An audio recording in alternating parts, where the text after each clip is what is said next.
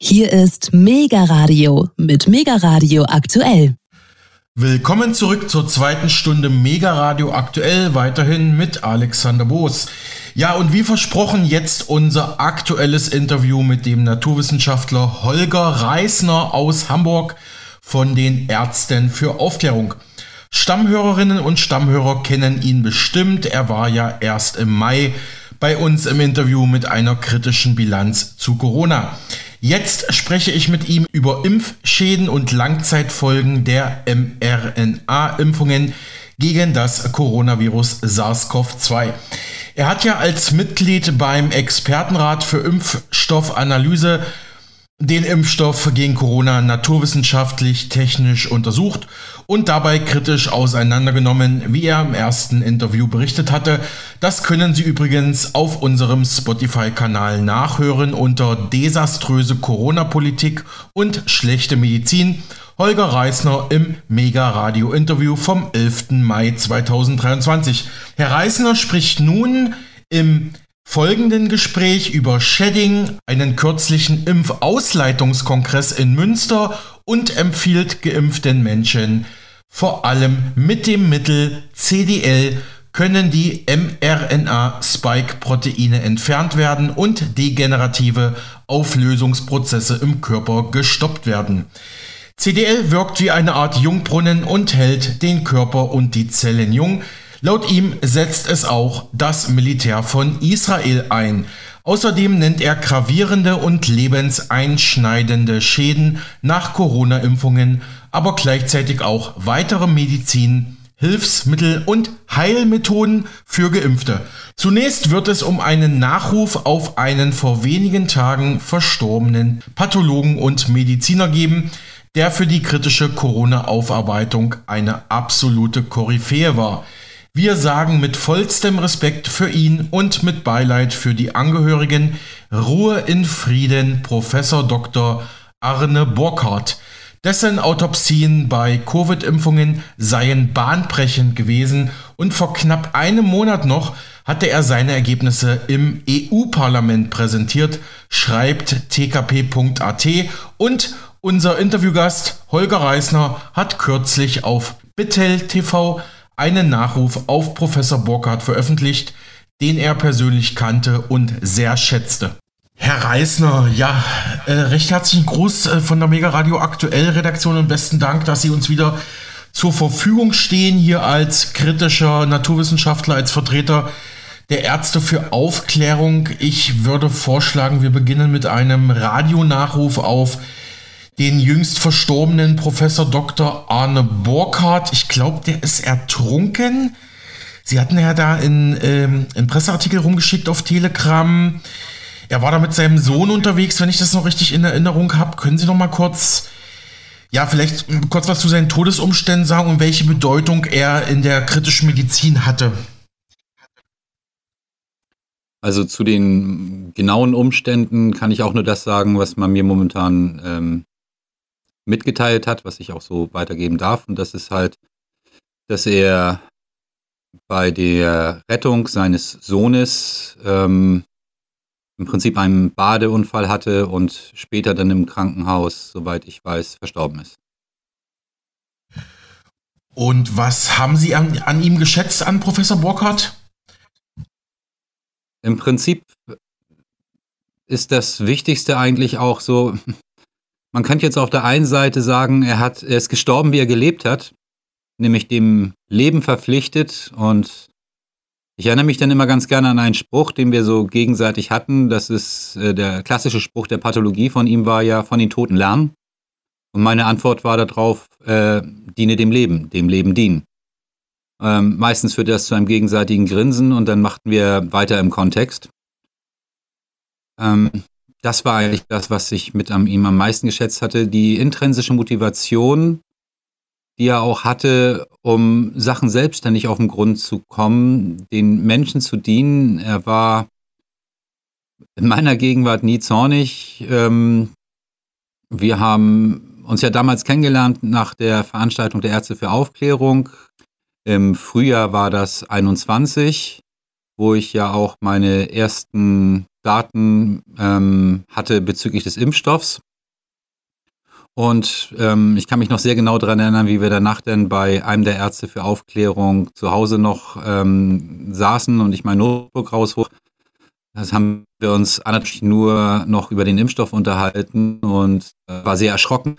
Und äh, wir besprachen halt die, wie man dieses nachweisen könnte, weil allein die Partikel, die wir damals offensichtlich machen konnten, die waren ja schon Schadpartikel, die Nikrosen, Fibrosen, Thrombosen verursachten. Und das wäre dann der Smoking Gun gewesen. Oder hat er sich auch erfolgreich auf die Suche gemacht, und Belege gehabt, dass in Verstorbenen diese alle auch wiedergefunden worden sind und auch eine negative Auswirkung auf das Leben hatten. Ein, ich kann mich auch noch gut erinnern, wo wir uns denn danach trafen, wo er seine neuesten Erkenntnisse vorstellte. Das war in dem Moment, wo er darauf gekommen ist, dass er differenzieren konnte zwischen den Schäden, die das Coronavirus verursacht und die von der Impfung ausgehen. Also das kann man sehr genau differenzieren. Und ähm, er berichtete es mir so, aber ungefähr mit dem Wort, du Holger, ja, äh, das, was du mir gezeigt hast, das ist ja wirklich schlimm und so, aber das Spike ist noch viel schlimmer. Und ich meinte dann nur zu ihm, Arne, das habe ich befürchtet, gedacht, aber das kann ich dir unter dem Mikroskop nicht zeigen weil schließlich hatte ich nur den Impfstoff zur Verfügung und äh, er hatte dann den Beweis in den Toten und auch in den Lebenden später gefunden, welche Schäden von diesem Spike-Protein ausgehen.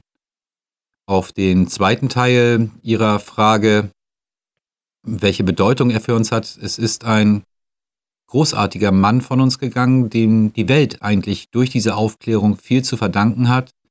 Ich habe einen Freund verloren, der die Situation sehr schnell erfasste, die ich ihm damals zeigte, nachdem ich ja die ersten Analysen halt dieses Impfstoffs äh, vorweisen konnte und äh, der eine geradezu kindliche, intrinsische Motivation danach davon hatte und mhm. sich das auch nie hat leben lassen, selber wissen zu wollen, dem nachzuspüren, zu bestätigen, zu verifizieren, um sich ein eigenes Bild zu bilden. Und dann dieses Bild mit seinen Kollegen zu teilen um auch Fehler auszuräumen oder aber eben Erkenntnisse weiterzugeben. Und er war da sehr gründlich. Schließlich hat er dann auch sehr schnell immer die Proben, die er hatte. Man, man schickt es dann in ein anderes Labor und lässt die nochmal. Das ist eine Verifizierung, damit er, bevor wir irgendwelche Menschen beunruhigen würden durch die Ergebnisse, sicher gehen konnte, dass er die Wahrheit sprach. Und er war halt auch jemand, der genau wie ich, Wahrhaftigkeit liebt. Also selber tun und für das dennoch einstehen, was man herausgefunden und getan hat. Und diesen Menschen haben wir verloren.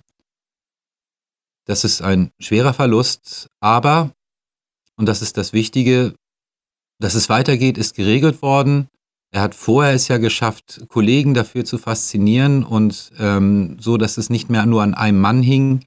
Und wir müssen die Fackel seines Werks, das Licht auch weitertragen und das denken eigentlich alle.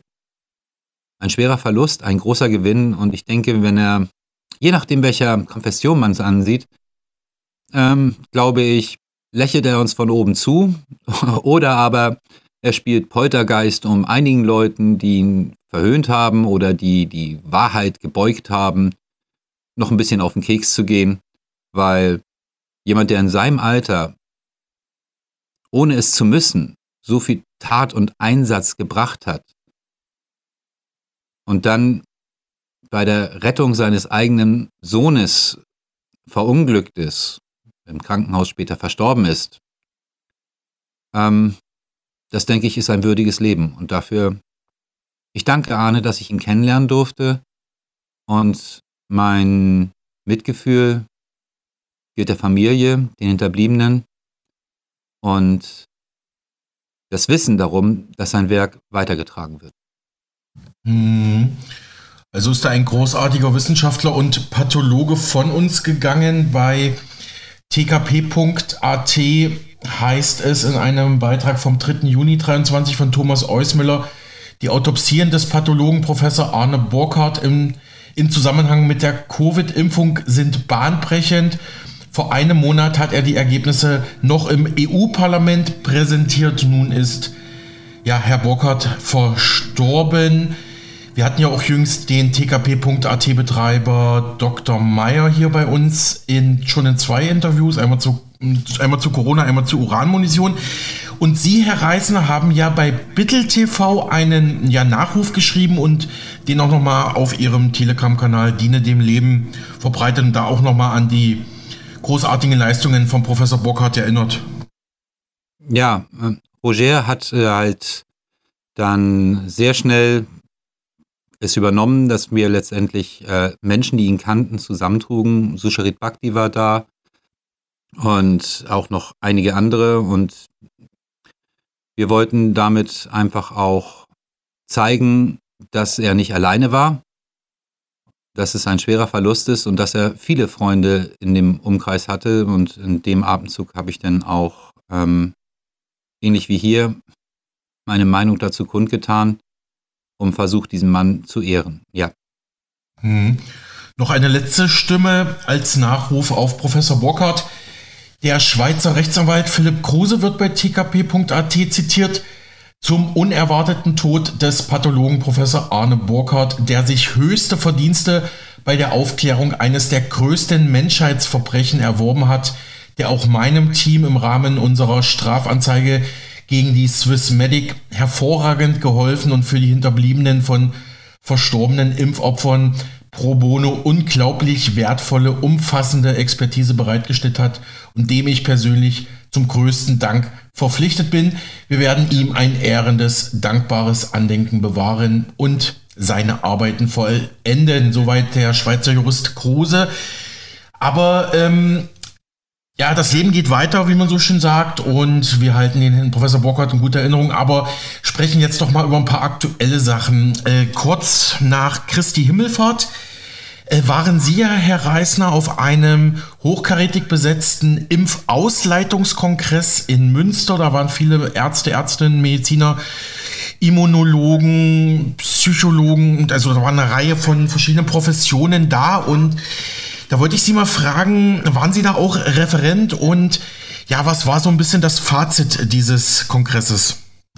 Also ich selber war als äh, Referent, als Sachverständiger für den Impfstoff letztendlich, also eine technische Analyse, damit es eben auch in das äh, Konzept passt, ähm, geladen und habe dort meinen Vortrag dazu gehalten, wo ich doch sehr erstaunt war, dass immer noch viele Ärzte, weil es war ja ein Kongress für Ärzte und Mediziner, nicht wussten, welch grobe handwerkliche Fehler an diesem Impfstoff äh, drin gewesen sind. Ich spreche jetzt speziell jetzt mal von der Partikelgröße, die bei einem Sterilfilter, was eigentlich Vorschrift gewesen wäre, gar nicht äh, zulässig gewesen wäre. Und ähm, darauf bezog sich das. Aber der Haupttenor war eben Post-Vax, Post-Covid. Beide Themen sind berührt, weil viele Symptombilder sind komischerweise sehr ähnlich. Und viele Post Covid-Fälle sind auch geimpft.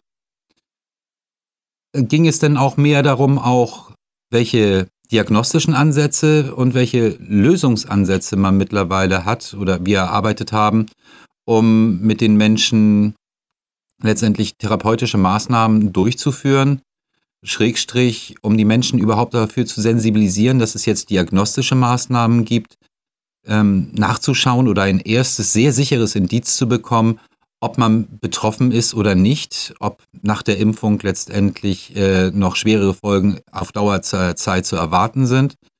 Und darauf möchte ich dann auch als erstes ableiten, weil schließlich heißt es immer, am Anfang jeder Wissenschaft ist überhaupt erstmal die Erkenntnis. Und die Erkenntnis dann zu belegen und zu beweisen, also einen Test zu entwickeln, das ist jetzt eben auch gelungen. Das bedeutet in zwei Laboren, einem in Leipzig und einem in Berlin, sind jetzt, ist es jetzt möglich, äh, durch Einsticken einer Blutprobe zu analysieren, ob man Spike-Proteine gebunden und ungebunden im Blut hat. Das bedeutet, die Spike-Proteine haben sich mittlerweile als bei der Hauptschadwirkung herausgestellt und mit diesem Test ist es eben wirklich möglich, den Leuten, egal, gehen wir jetzt erstmal auf die Geimpften ein, bei den Geimpften letztendlich zu schauen, wie, wie wirksam der Impfstoff war, Schrägstrich, und ob er es immer noch ist, weil wenn er es immer noch ist, geht eine Gefahr davon aus. Und dann sollte man eben dringend gegensteuern mit einigen der Möglichkeiten, die wir mittlerweile gefunden haben.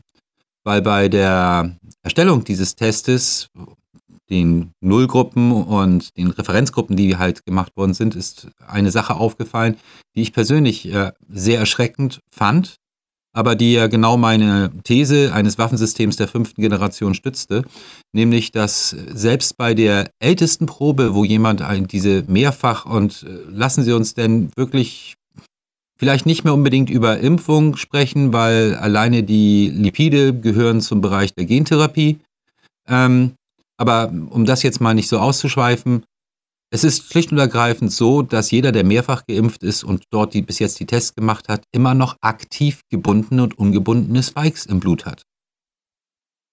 Das bedeutet, die älteste Probe war zwei Jahre alt und jemand, der, ich glaube, in dem Fall war es eine Dreifachimpfung, nee, eine Zweifachimpfung bekommen hat und zwei Jahre später immer noch Spikes produziert, heißt, dass er im Prinzip im Inneren immer noch von dieser Gentherapie geschädigt wird.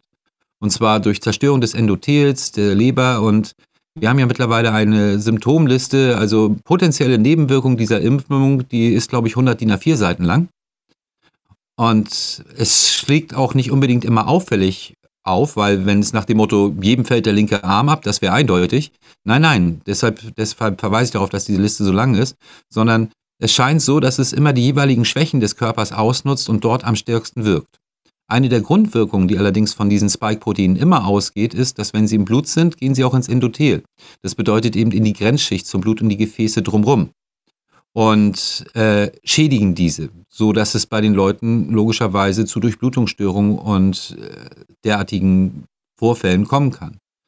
Des Weiteren ist bei einer anderen Analyse aufgefallen, also jetzt um zu sagen, dass jeder sollte nachsehen, jeder, der sich hat impfen lassen, sollte nachsehen, ob er letztendlich immer noch von einer Schadwirkung ausgeht, denn versprochen wurde uns ja auch Folgendes. Versprochen wurde doch, man darf nicht so schnell nacheinander impfen, damit die Impfung wirkt. Okay. Aber die Impfung ist spätestens nach drei Monaten abgeklungen. Später waren die Intervalle ja noch kürzer, also muss ja abgeklungen sein, bevor die neue Impfung Gentherapie gesetzt wurde.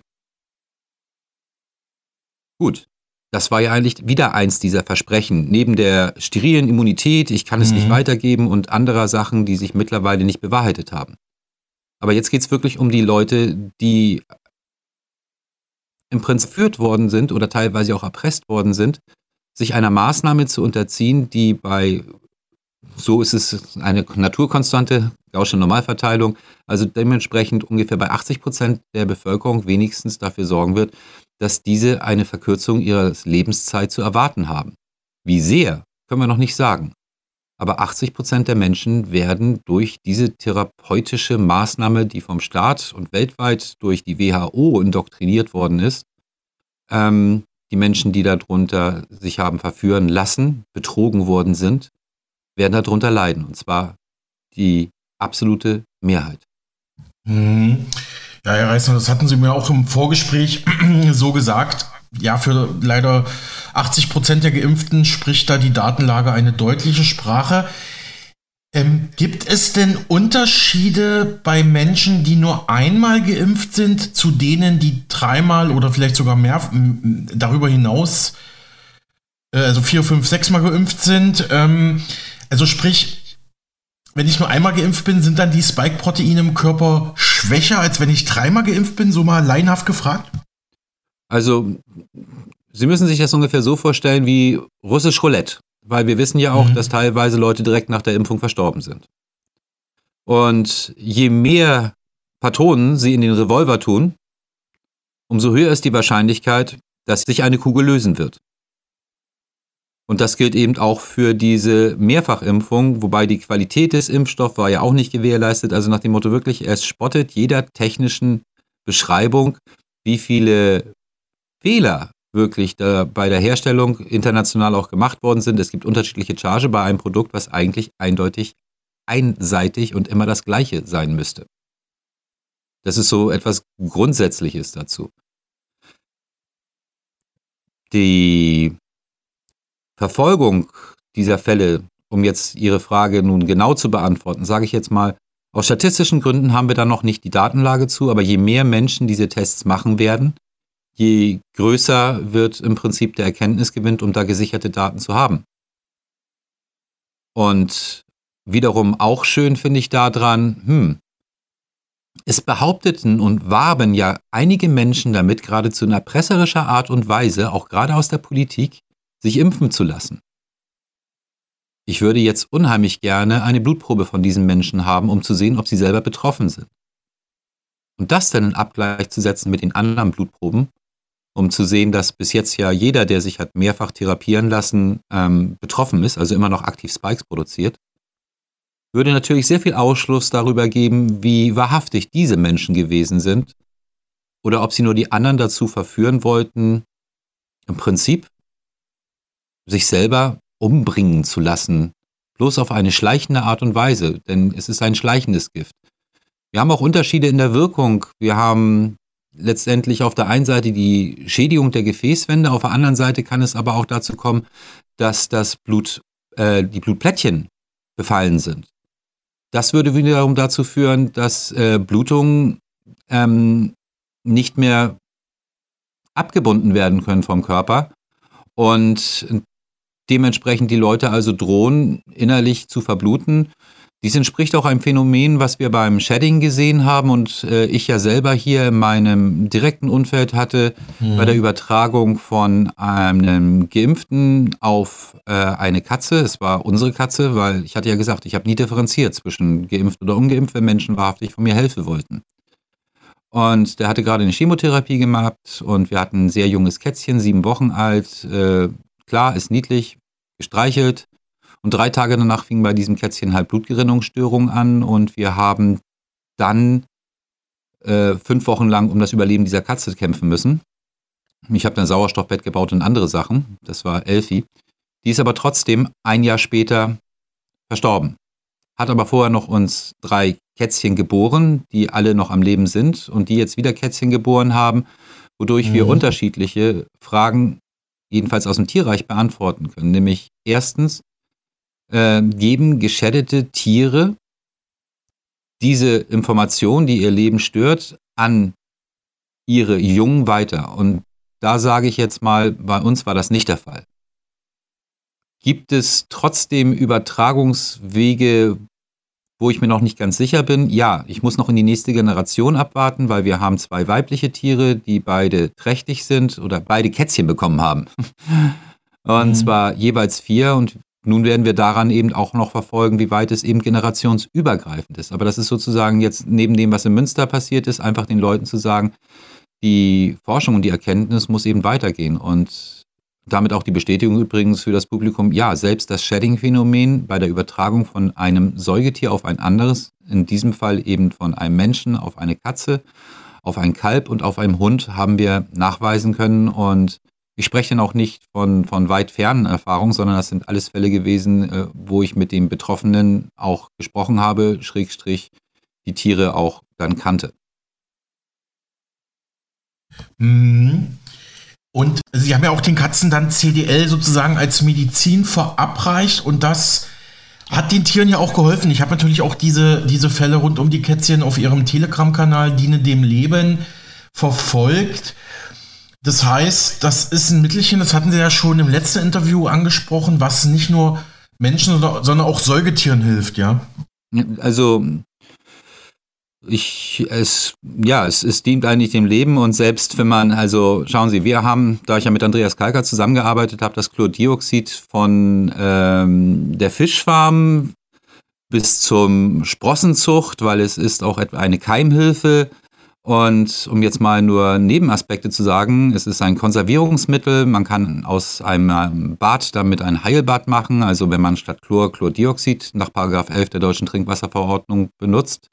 Und es ist von uns auch bei diversen Fällen immer mit eingesetzt worden. Und auch hier wieder hatten wir die Bestätigung, dass es den Menschen, die mit Shedding oder dieser Gentherapie Probleme haben, sehr hilfreich ist. Ähm, als Kontrollmechanismus hatten wir hier bis jetzt allerdings, weil der Test ja neu ist, nur die Dunkelfeldmikroskopie zur Verfügung, woran wir relativ äh, schnell eben auch Erfolge im Blutbild absehen können. Und einer der, der einfachsten Mittel ist schlicht und ergreifend ähm, bei einem Probanden halt das Blut erstens über einen längeren Zeitraum zu beobachten und dann eben die Abweichung einfach zu sehen. Und das kann man auch sehr schön mit dem Menschen dann live an der Kamera verfolgen, was ich dann auch ganz gut finde, weil das das, wenn man sieht, dass man Heilungserfolge hat, dann stärkt das auch die Selbstheilungskräfte und den Willen nach Leben. Und das ist wirklich einer der wichtigsten Faktoren, um gesund zu werden. Also Chlordioxid ist für uns hier immer eigentlich eins der ersten Mittel, weil ich kann kaum was fehlmachen. Ich habe es immer bei mir, ob ich eine Wunde behandeln will oder eine Infektion im Auge habe. Also die Liste wäre jetzt nun wirklich sehr lang und Andreas Kalker hat ja da mehrere Bücher drüber geschrieben und ich kann vieles davon einfach nur bestätigen. Bei einem Buch habe ich auch Lektor gespielt, äh, da wir ja seit 2008 und immer noch zusammenarbeiten. Selbst bei mir habe ich es ja eingesetzt, weil ich ja selber unter diesem Shedding-Phänomen vermutlich, mhm. der Beweis steht noch vollständig aus, mhm ähm, seit Weihnachten plötzlich und unerwartet gelitten habt. Einer der Gründe, warum ich Arne dieses Frühjahr nicht besucht habe, um mit ihm zusammen das Thema Chlordioxid äh, bezüglich seines Sohnes, der ja nun eine schwerste im autistischen Bereich gehende Behinderung hat, äh, durchzusprechen, weil wir auch in dem Bereich äh, sehr viele Erfolge schon hatten. Hm, Herr Reisner, ich glaube, wir müssten an dieser Stelle nochmal das Shedding kurz definieren und erläutern. Also es bedeutet einfach, ein ungeimpfter trifft auf einen geimpften und der geimpfte überträgt über ja, Shedding-Prozesse, sage ich jetzt mal, die Impf ähm, oder die, die, welche Körper überträgt er da auf den ungeimpften dann? Von der Sache geht es hier schwerpunktmäßig um das Spike und die daraus resultierenden ja. Folgen. Genau. Können Sie das nochmal kurz ein bisschen naturwissenschaftlich erläutern, was da passiert? Bei diesem also, Übertragungsprozess, ja? Ähm, Shedding ist im Prinzip die Phänomen, dass ähm, eine Impfung, die ja eigentlich immer nur bei dem Individuum verbleiben soll, so, so wurde uns ja gesagt, von einem Individuum auf ein anderes über Individuum übertragen wird. Hierfür stehen verschiedene Wege zur Verfügung. Den ersten Nachweis des Sheddings haben wir erbracht, das war im Anfangs Sommer 21, weil wir dort letztendlich nach den Impfungen Beobachtungen hatten, wo wir über die IgGS, also über die Unterscheidung der spezifischen Antikörper, die eben unterschiedlich sind, ob das nun für das Spike der Impfung ist oder aber für das Coronavirus, dieses SARS-CoV-2-Biowaffenvirus ist.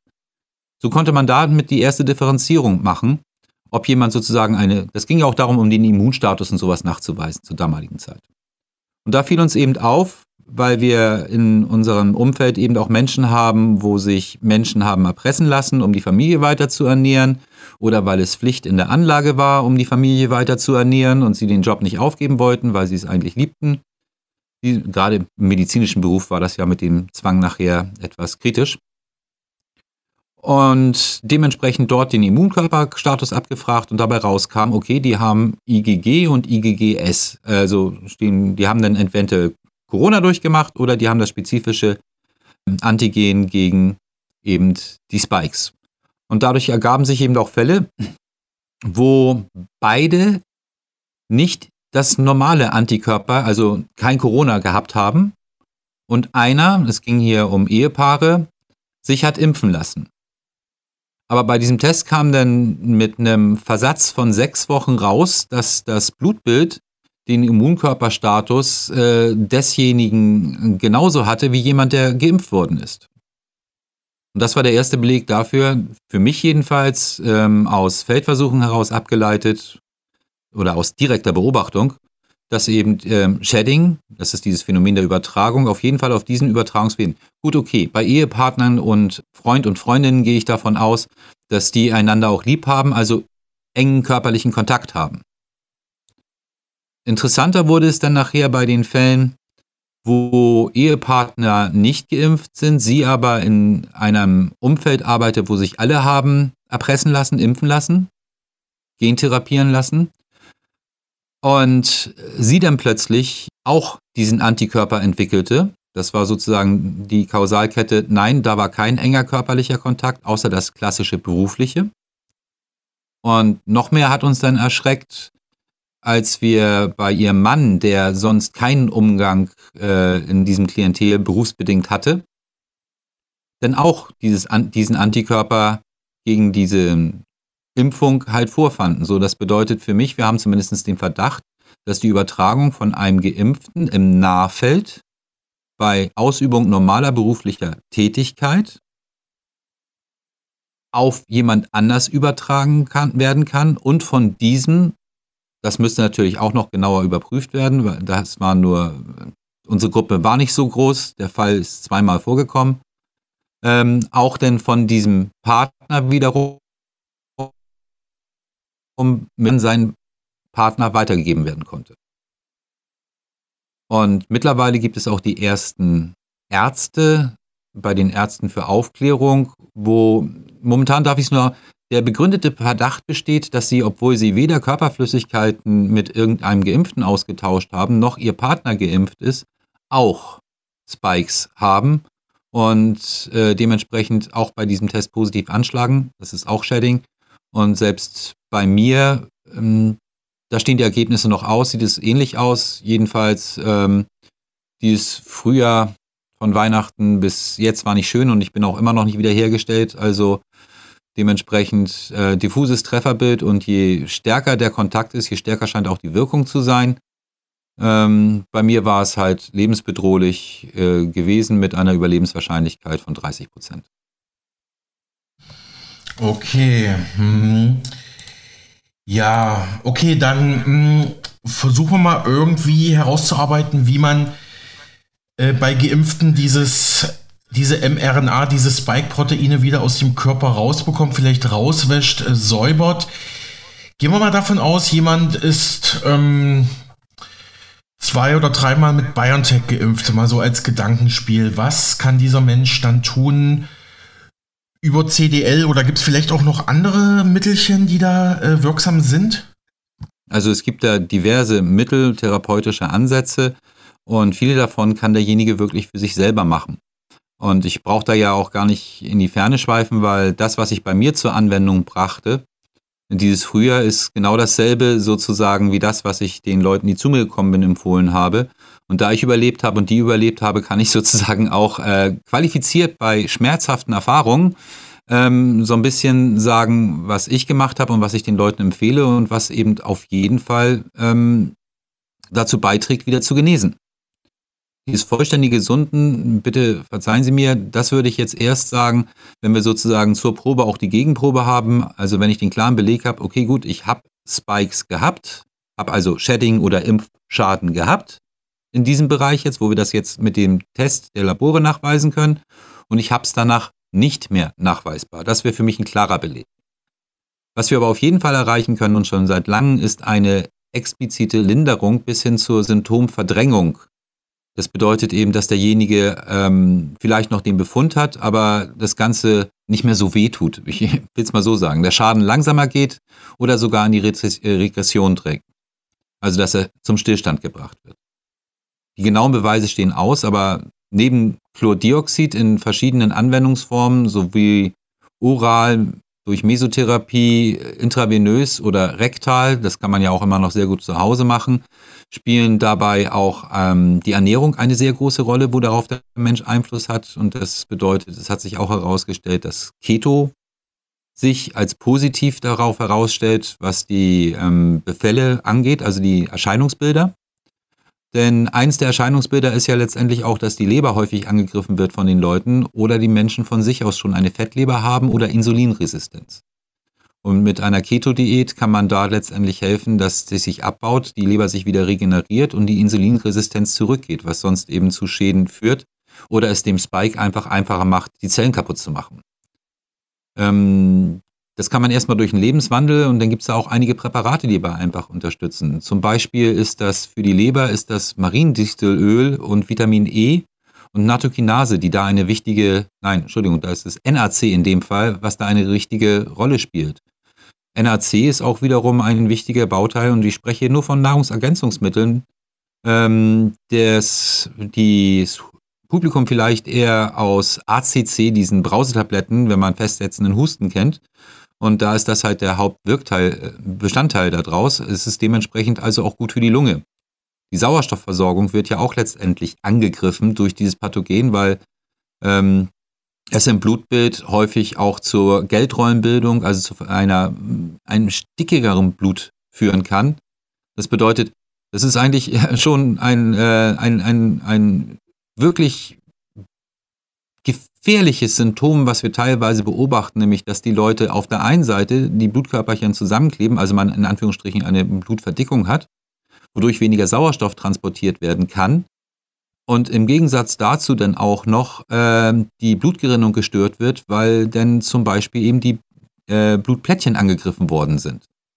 So, ein solcher Mensch, wenn der dann eine Wunde erleidet, dann äh, ist es natürlich viel schlimmer, als wenn er diesen Schaden nicht hat, weil erstens wenig Sauerstoff, das bedeutet, äh, er würde in Anführungsstrichen vom Organischen her schneller verbluten. Das heißt nicht, dass das Blut schneller rausgeht, aber weil die Sauerstoffversorgung sowieso gering ist, was der letale Faktor ist. Und die Wunde könnte sich nicht so gut schließen.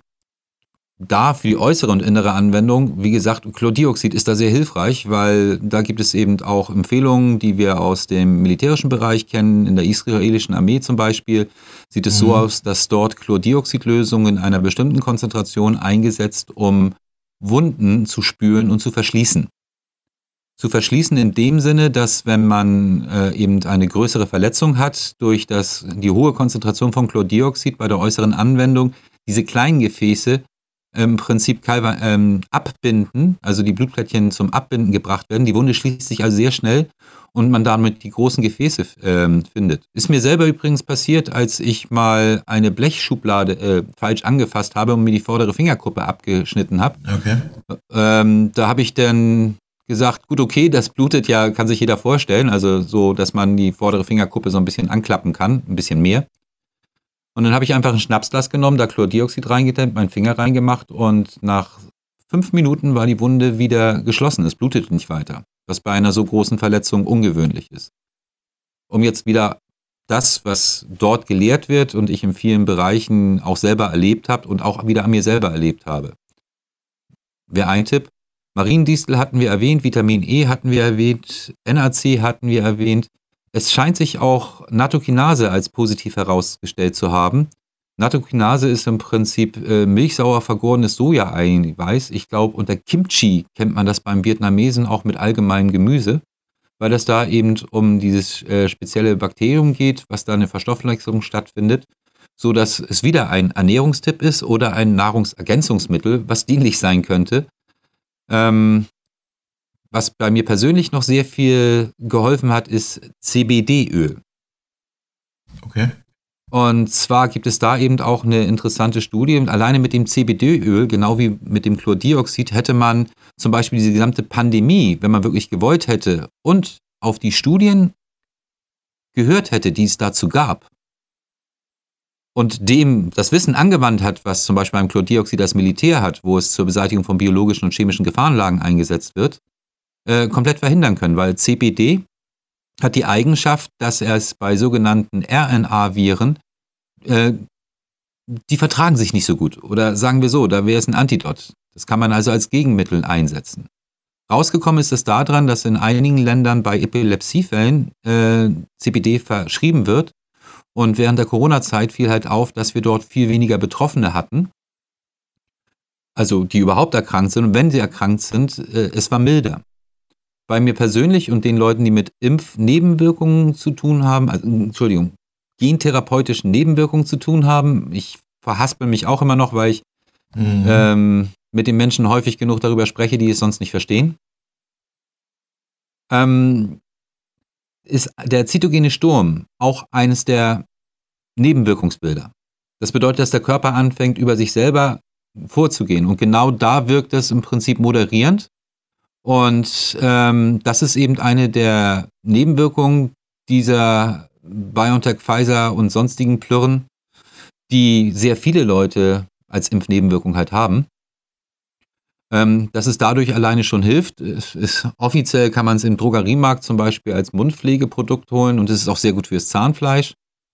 Ähm, Dosieranweisung möchte ich hier nicht geben, sonst unterstellt man mir noch irgendwas. Ähm, aber es ist wirklich mit ganz moderaten Möglichkeiten dort auch möglich, den Körper zu unterstützen. Für denjenigen, der bei der Impfung gelitten hat, wäre es ein Ansatz, um eben zytogene Stürme zu verhindern oder aber jetzt nachfolgende durch das geschwächte Immunsystem nachfolgend im Prinzip einfach nur etwas für sich zu tun, weil wenn ich das nehme, was keine Kontraindikation beinhaltet, aber gegen jeglichen RNA-Virus hilft, es fliegen ja noch andere Sachen rum, denke ich, ist das immer positiv, wenn man ein geschwächtes Immunsystem hat. Das wäre jetzt beim CPD. Mhm. Ähm, mhm. Sauerstoff Sauerstoff, partielle Erhöhung des Sauerstoffs in jeglicher Form. Ich nutze dafür Sauerstoffkonzentratoren, ähm, das immer wieder gut ist, weil die Leute eben zur Luft kommen, um damit auch die Zellmembranspannung zu erhöhen. Das ist ein ähnlicher Effekt, wie es das Chlordioxid eben auch auslöst oder vom Wasserstoffperoxid bekannt ist. Elektrotherapie, das bedeutet die Stimulation des Körpers mit äh, zum Beispiel TENS, das ist Elektroreizstromtherapie, hat sich bei mir äh. Dazu müssen die Leute eben verstehen, dass wir doch ein Energiewesen sind. Und das meine ich jetzt wirklich im biochemischen, physikalischen Sinne auch. Weil jede chemische Reaktion ist ein Transfer von Elektronen. Und äh, unsere Leiterbahnen, die wir im Körper haben, brauchen Energie. Und da spielt eben sehr viel in den Bereich rein. Und allein dieses Anpulsen der Muskulatur ja, kann den Leuten auf jeden Fall helfen. Persönlich habe ich dazu eine eigene Meinung, dass es eben sich bis hin zur Erhöhung der Zellmembranspannung und dementsprechend zur Vitalität des äh, Körpers an sich auslöst, was man messtechnisch auch durchaus belegen kann.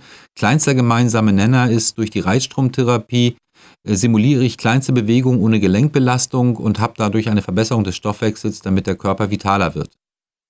Sport, Bewegung, Dehnung. Viele der Leute, die darunter leiden, haben wirkliche Probleme mit den Gelenken. Ähm, ist auch ganz wichtig. Auch da wiederum gibt es zwei Sachen, ähm, nämlich dass Sport generell eine wichtige Sache ist für den Stoffwechsel.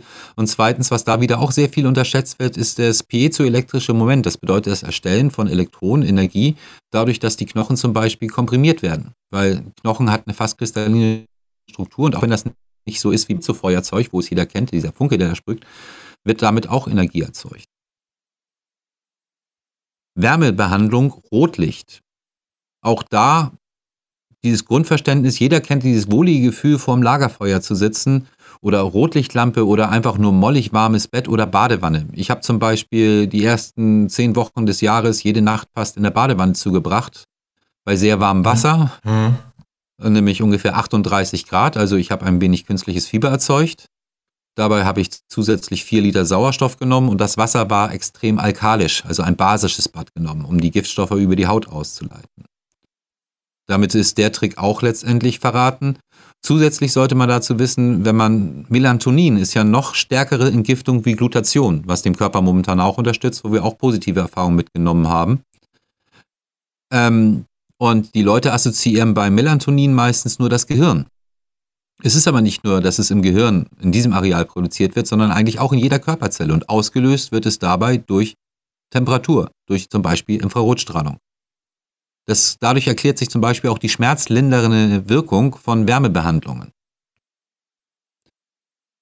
All diese Sachen sind ohne große Anleitung und Anweisung eigentlich jeden Menschen möglich. Und deshalb hoffe ich, dass immer mehr Menschen im Prinzip auch in die Selbstermächtigung gehen, weil das ist ja mein Grundsatz, diene dem Leben.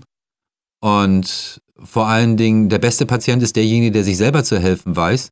Und die Sachen, die man dann noch nicht genau rausbekommen hat, ja, die kann man dann auch irgendwann mit dem Therapeutennetzwerk, den Therapiezentren, den Selbsthilfegruppen, die wir aufgebaut haben, dem Einzelnen wirklich mit den neuesten Erkenntnissen dann abhandeln, um daraus dann spezielle therapeutische Maßnahmen dann mit Ärzten in Kombination auch abzuleiten.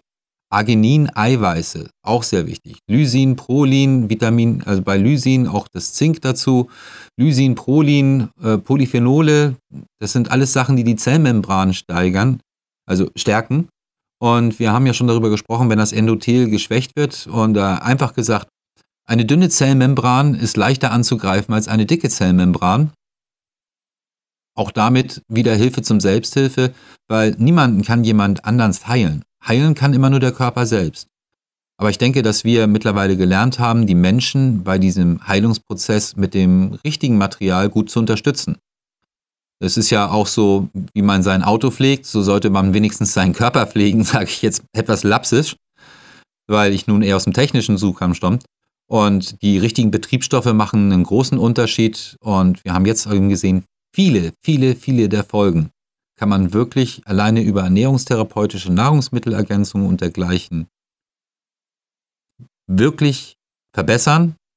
Und im schwersten Fällen gibt es ja dann auch noch die Plasmaphorese, das bedeutet die Blutwäsche. Das ist wiederum Sachen, die in Münster auch mit gewesen sind. Unser nächster Kongress findet ja jetzt am 17. und 18. in München statt, ähm, wo wir eben die verschiedene Wirkung haben. Um hundertprozentig sicher zu gehen, sage ich, muss ich noch einige der Laborteste abwarten und hoffe, dass viele Menschen sich daran beteiligen werden und auch diese Laborteste machen werden, um zu sehen, ob sie vom Shedding oder der Impfung wirklich betroffen sein werden. Aber um therapeutisch soweit zu sagen oder aus technischer Sicht, aus naturwissenschaftlicher Sicht zu sagen, wir haben Riesenfortschritte gemacht. Dafür langt mir auch die Dunkelfeldmikroskopie, an die wir eben viele der von mir eben gerade aufgezählten Maßnahmen begleitend im Blutbild doch durchaus reflektiert gesehen haben, dass das Blutbild sich des Patienten wesentlich verbessert hat, genauso wie sein Gesundheit und Gemütszustand. Und das ist auch wieder ganz wichtig für den Heilungsprozess. Und ansonsten zum Lust noch oder zum Schluss noch meine Lieblingssache, das ist Oxy Oxytocin. Das ist das Kuschelhormon. Also der liebevolle okay. Umgang miteinander spielt so. wirklich eine große Rolle. ja. Genau, das kurbelt ja auch die Hormonproduktion an und alles, was dann der Körper braucht, um zu gesunden.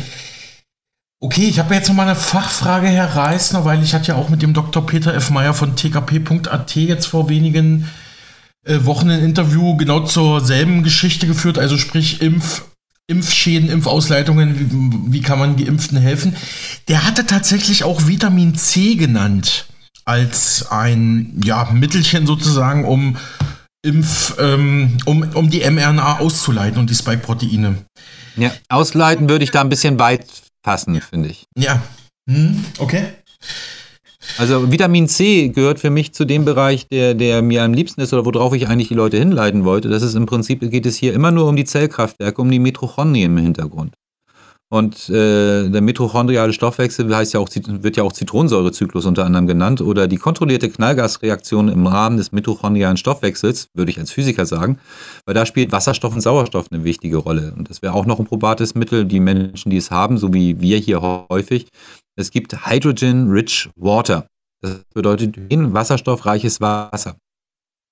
Weise mit Wasserstoff und Sauerstoff, wie einige Studien auch in Japan belegt haben.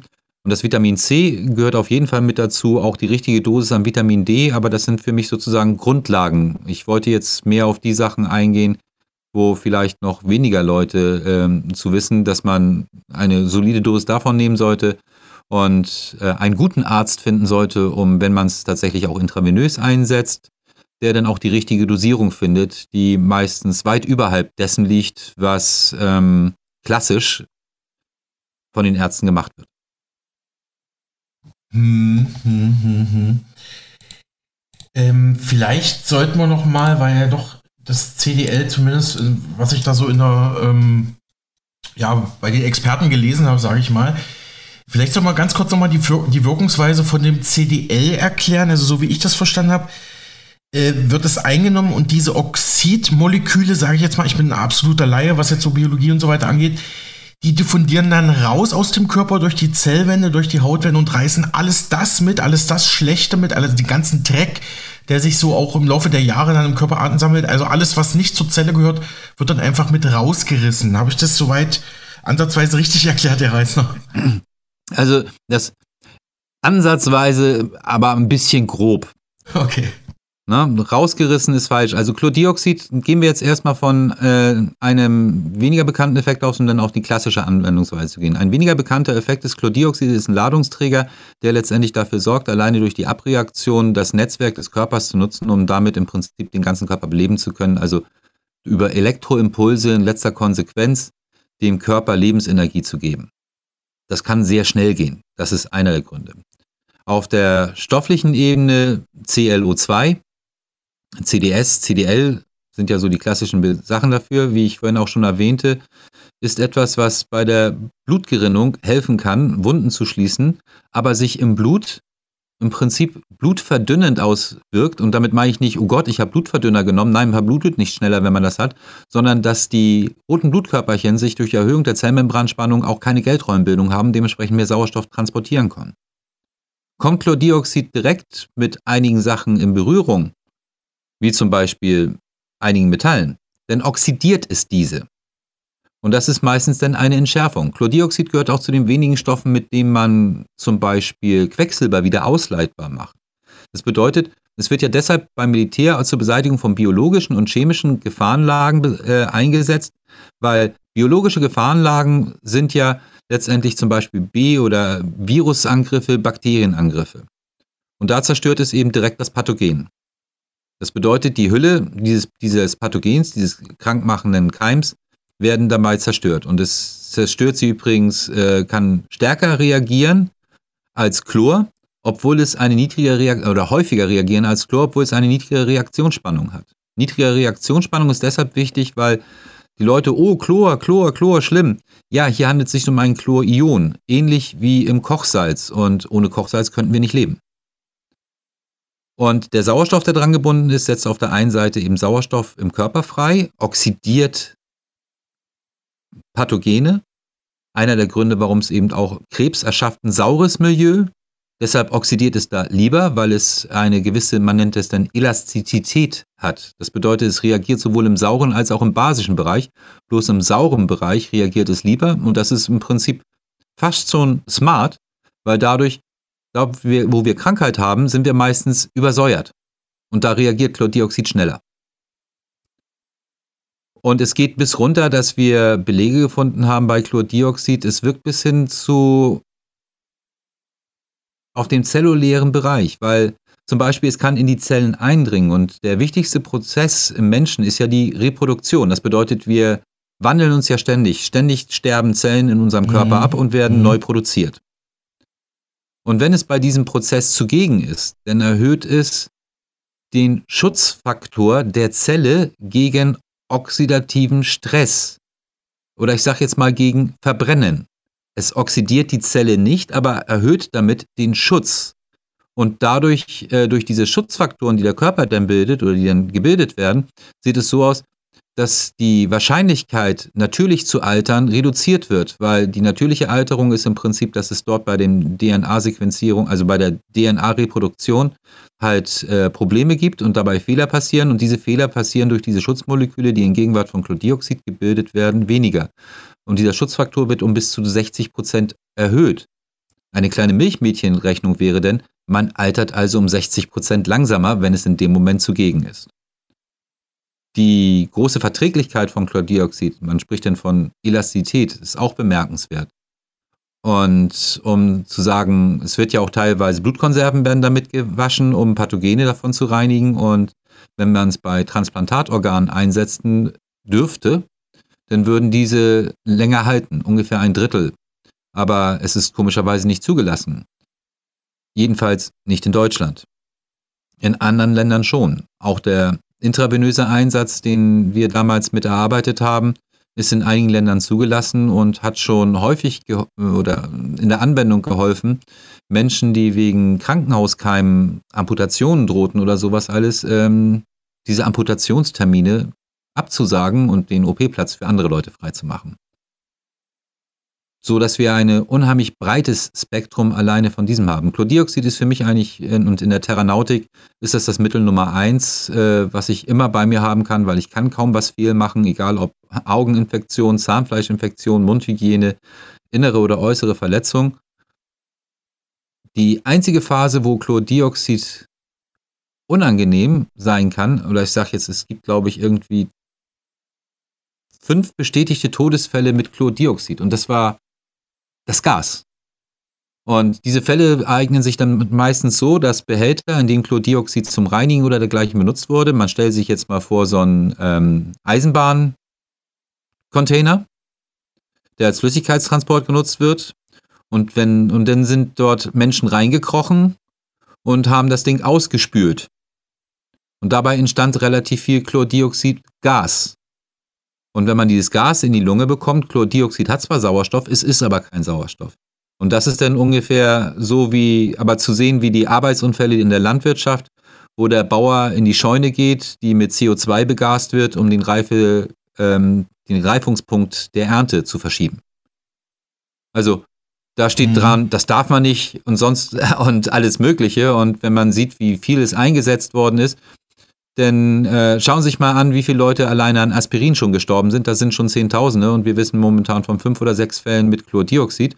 Und das in einer Phase, wo äh, es hier eigentlich keine Rolle spielt, weil es ja in der gelösten Phase im Wasser eigentlich nur verwendet wird und man im Normalfall nicht äh, mit der Nase in einem Swimmingpool, über einem Swimmingpool mit Chlordioxid hängt, was wirklich mit einer hohen Konzentration geflutet ist. Wir sprechen hier nicht von den Konzentrationen, wie sie in der Trinkwasserverordnung stehen oder sowas alles. Da kann das gar nicht passieren. Da sind die Löslichkeitskräfte ganz anders. Also ja, es ist immer ein probates Mittel, was man verschiedenseitig anwenden kann. Aber neben dem intravenösen Einsatz gibt es eben den oralen Einsatz, den jeder kennt. Mesotherapie ist die Möglichkeit, die man auch zu Hause machen kann, wenn es eben nicht IV, was ja nur in medizinischer Begleitung eigentlich möglich ist. Ähm, es ist eine Therapiemethode, in der man kleine Mengen mit einer, im Prinzip ist das ähnlich wie ein Tacker, eine Nadelpistole direkt unter die Haut schießen kann. Das ist gerade, wenn man im oberflächlichen Bereich natürlich irgendwelche hartnäckigen Sachen hat, ganz schön, das dann ins tiefe Gewebe reinzubekommen. Ein anderer Trick wäre es dann, mit die Stelle mit Natron zu reinigen, CDL aufzusetzen, ein bisschen DMSO einzusetzen und dann nochmal CDL oder eben einen Salbenverband mit CDL äh, zu machen um eine längere Einwirkzeit zu haben. Und rektal ist, ähm, der Ruf ist schlimmer als die Realität. Das bedeutet eben der gute alte Einlauf, den sich jeder zu Hause selber verpassen kann, hat eine phänomenale Wirkung, wenn man ihn eben mit einem lauwarmen, basischen Wasser letztendlich versetzt äh, einführt, weil er dort eine sehr hohe, neben der spürende Wirkung und dementsprechend der Dekontamination des Darms, eben auch eine hohe Absorption des Chlordioxid und der Mineralien hat, weil ähm, die Hauptflüssigkeit, die aus dem Körper entnommen wird, der Hauptwirkstoff und sowas alles, das entschied alles erst im Mastdarm. Das bedeutet eben in der Nähe des Rektums, um es jetzt mal nicht umgangssprachlich auszudrücken. Und dadurch hat jeder auch wieder die Möglichkeit, darüber zu applizieren. Für die Leute einfach nur zur Erinnerung, ähm, warum bekommen kleine Kinder Fieberzäpfchen? Weil der mhm. Wirkstoff mhm. dort am schnellsten vom Körper absorbiert wird. Genau, ja, das ist mir auch bekannt, ähm, dass. Aber ich habe Sie unterbrochen, Herr Reisner, oder? Nein, nein, das war schon. Ähm, mhm. Ich denke erstmal ein Abschluss dazu, um den Menschen auch zu zeigen, werdet wirklich wieder wach und nutzt die alten Methoden, die es gibt, bevor ihr zum Arzt lauft, damit ihr euch mit dem mit ernsthaften Sachen unterhalten könnt. Soweit erstmal bis hierher der Hamburger Naturwissenschaftler Holger Reisner von den Ärzten für Aufklärung und vom Expertenrat für Impfstoffanalyse. Wir werden an dieses Gespräch kommenden Montag erneut andocken. Ja, damit verabschiede ich mich und Sie ins wohlverdiente Wochenende. Bis nächste Woche und natürlich bis dahin eine gute Zeit. Hier ist Mega Radio aktuell. Willkommen zurück zur zweiten Stunde Mega Radio aktuell mit Ilona Pfeffer. Und wir kehren jetzt zurück zu unserem Interview, das mein Kollege Alexander Boos mit dem Hamburger Naturwissenschaftler Holger Reisner von den Ärzten für Aufklärung geführt hat. Im zweiten Teil dieses Gesprächs spricht Herr Reisner weiter über CDL als Heilmittel gegen Impfschäden und Übersterblichkeit. Auch Impfungen für Babys, Kleinkinder und schwangere Frauen werden kritisch betrachtet. Im Fokus dieses Interviews steht allerdings seine Kritik an der Weltgesundheitsorganisation WHO als Sonderorganisation der UNO. Holger Reisner spricht vor diesem Hintergrund über den gegenwärtigen Aufbau einer alternativen UNO, ausgehend von einer Initiative in Lateinamerika, wo er selbst aktiv Mitglied ist. Der WHO wirft da Mehrfachversagen vor. Als Beispiele nennt er die frühere Schweinegrippe und Fehler in der Corona-Pandemie, darunter zu lange Lockdowns und Mund-Nasen-Atemschutzmasken mit fragwürdigem Nutzen laut aktuellen Studien. Die neuen internationalen Gesundheitsregularien der WHO beschneiden die Souveränität und Gesundheitspolitik der Staaten, also der WHO-Mitgliedsländer, kritisiert Reisner als Vertreter der Ärzte für Aufklärung. Sie erweitern die Machtfülle der WHO auf ein bisher ungekanntes Maß. Von solch einer Machtkonzentration halte er gar nichts. Daher würde er sogar von einer angestrebten Weltgesundheitsdiktatur sprechen, die es zu verhindern gelte. Auch hinsichtlich einer globalen Impfpflicht, der Ausrufung neuer Pandemien oder sogar möglicher Klimalockdowns, die die WHO verhängen könnte. Unser Interviewgast geht davon aus, dass Staaten deshalb aus der Weltgesundheitsorganisation noch austreten werden. Okay, also das, ist, das geht jetzt wirklich sehr tief rein, aber ich habe gehört, dass zum Beispiel Vitamin C die Wirkung von CDL wieder aufhebt. Also wenn ich jetzt CDL nehme und kurz danach, ja, keine Ahnung, Zitronensaft trinke, dann wird die Wirkung wieder aufgehoben. Ist das so? Ähm, auch da wieder. Prinzipiell Vitamin C und Chlordioxid reagieren miteinander. Dadurch verliert beides seine Wirkung. Mhm aber nur, wenn es zum selben Zeitpunkt am selben Ort ist. Würde in dem Fall bedeuten, nehmen wir jetzt mal IV, also intravenös an. Ich müsste mir also parallel an dem einen Arm eine Vitamin C-Zufuhr setzen und an dem anderen Arm eine Chlordioxid-Zufuhr setzen. Das würde ich erstens als überflüssig, zweitens nicht als praktikabel und drittens als Dummheit titulieren. Wenn es jetzt so ist, Vitamin C verweilt länger im Körper im Allgemeinen als Chlordioxid. Chlordioxid baut sich schneller, weshalb eben das häufige Wiederholen mit kleinen Dosen sich als praktikabler herausgestellt hat als das einmalige oder zweimalige am Tag Trinken hoher Dosen. Ähm, man muss dafür sorgen, dass sie gleichzeitig zugegen sind. Wenn ich natürlich meine Vitamin C-Tablette, um jetzt wieder die orale einnehme, mit einem Glas Chlordioxid runterschlucke, naja, dann habe ich dieselbe neutralisierende Wirkung mach ich aber einen Versatz da rein. Und das, den Tipp, den ich den Leuten gebe, ist, nimm das Chlordioxid vor zum Beispiel Vitamin C, wenn du es oral zu dir führst. Warum? Chlordioxid, wenn ich es oral zu mir nehme, ist nach 15 bis 30 Minuten im Körper eigentlich, spielt es im, keine Rolle mehr. Das bedeutet, es verweilt nicht so lange im Magen, da, im Magen, wo dann ja als nächstes die Vitamin C-Tablette reingeschmissen werden würde. Und diese Vitamin C-Tablette braucht wiederum eine halbe Stunde, um überhaupt in den Bereich zu kommen, das sich aufgelöst hat und dann nachher ja auch erst in dem Darmsystem verwertet werden kann. Also sind sie zeitgleich an einem Ort, schadet das zwar nichts, aber es bringt auch weniger. Bringt man einen leichten Versatz in viele Sachen rein, bringt es umso mehr. Ähnliches gilt zum Beispiel auch bei dem Einsatz von kolloidalem Silber, was ja auch in vielen Bereichen äh, eine sehr interessante Wirkung hat. Auch da rate ich zu Abstand. Weil das eine ist ein Metall und Silber ist kein, so ist ein Halbedelmetall und dementsprechend, ähm, wer selber den Test machen will, nimm einfach einen Silberlöffel und halte es in konzentriertes Chlordioxid und dann wird er schon sehen, dass die miteinander reagieren. Da sollte man auch wieder einen zeitlichen Platz haben. Wenn man beides einsetzen wollen, ist auch da wieder mein Tipp, über Tag nehme ich Chlordioxid und der Dauer hat halt zum Beispiel ähm, Silberkolloid. Mit Goldkolloid spielt es keine Rolle. Mhm. Aber es gibt eben, man, man sollte schon wissen, was man macht und was miteinander in Reaktion gehen kann, damit man eben auch die Wirkung bestimmen kann, die, oder, die man haben möchte. Äh, genau, kolloidales Silber habe ich auch schon mal von gehört. Also, das sollte man nicht in Verbindung mit CDL nehmen, aber allein hilft es auch? Oder wie muss ich das verstehen? Ja, ich meine, wir haben mit all den Sachen, also mit sowohl mit Chlordioxid als auch mit äh, Silber haben wir Experimente ähm, auch in der Landwirtschaft gemacht, um es jetzt mal so zu sagen, im Pflanzenversuch. Kolloidales Silber wird dort zum Beispiel auch als Fungizid eingesetzt und äh, deshalb ist es für mich auch ein interessanter Partner. Es ist auch ein Virozid und es ist auch alleine in sich ein, ein wirksamer Komplex. Bei der Dosierung und der Herstellung des Produktes muss man halt aufpassen, dass es sehr, sehr fein ist, damit es eben zellgängig bleibt.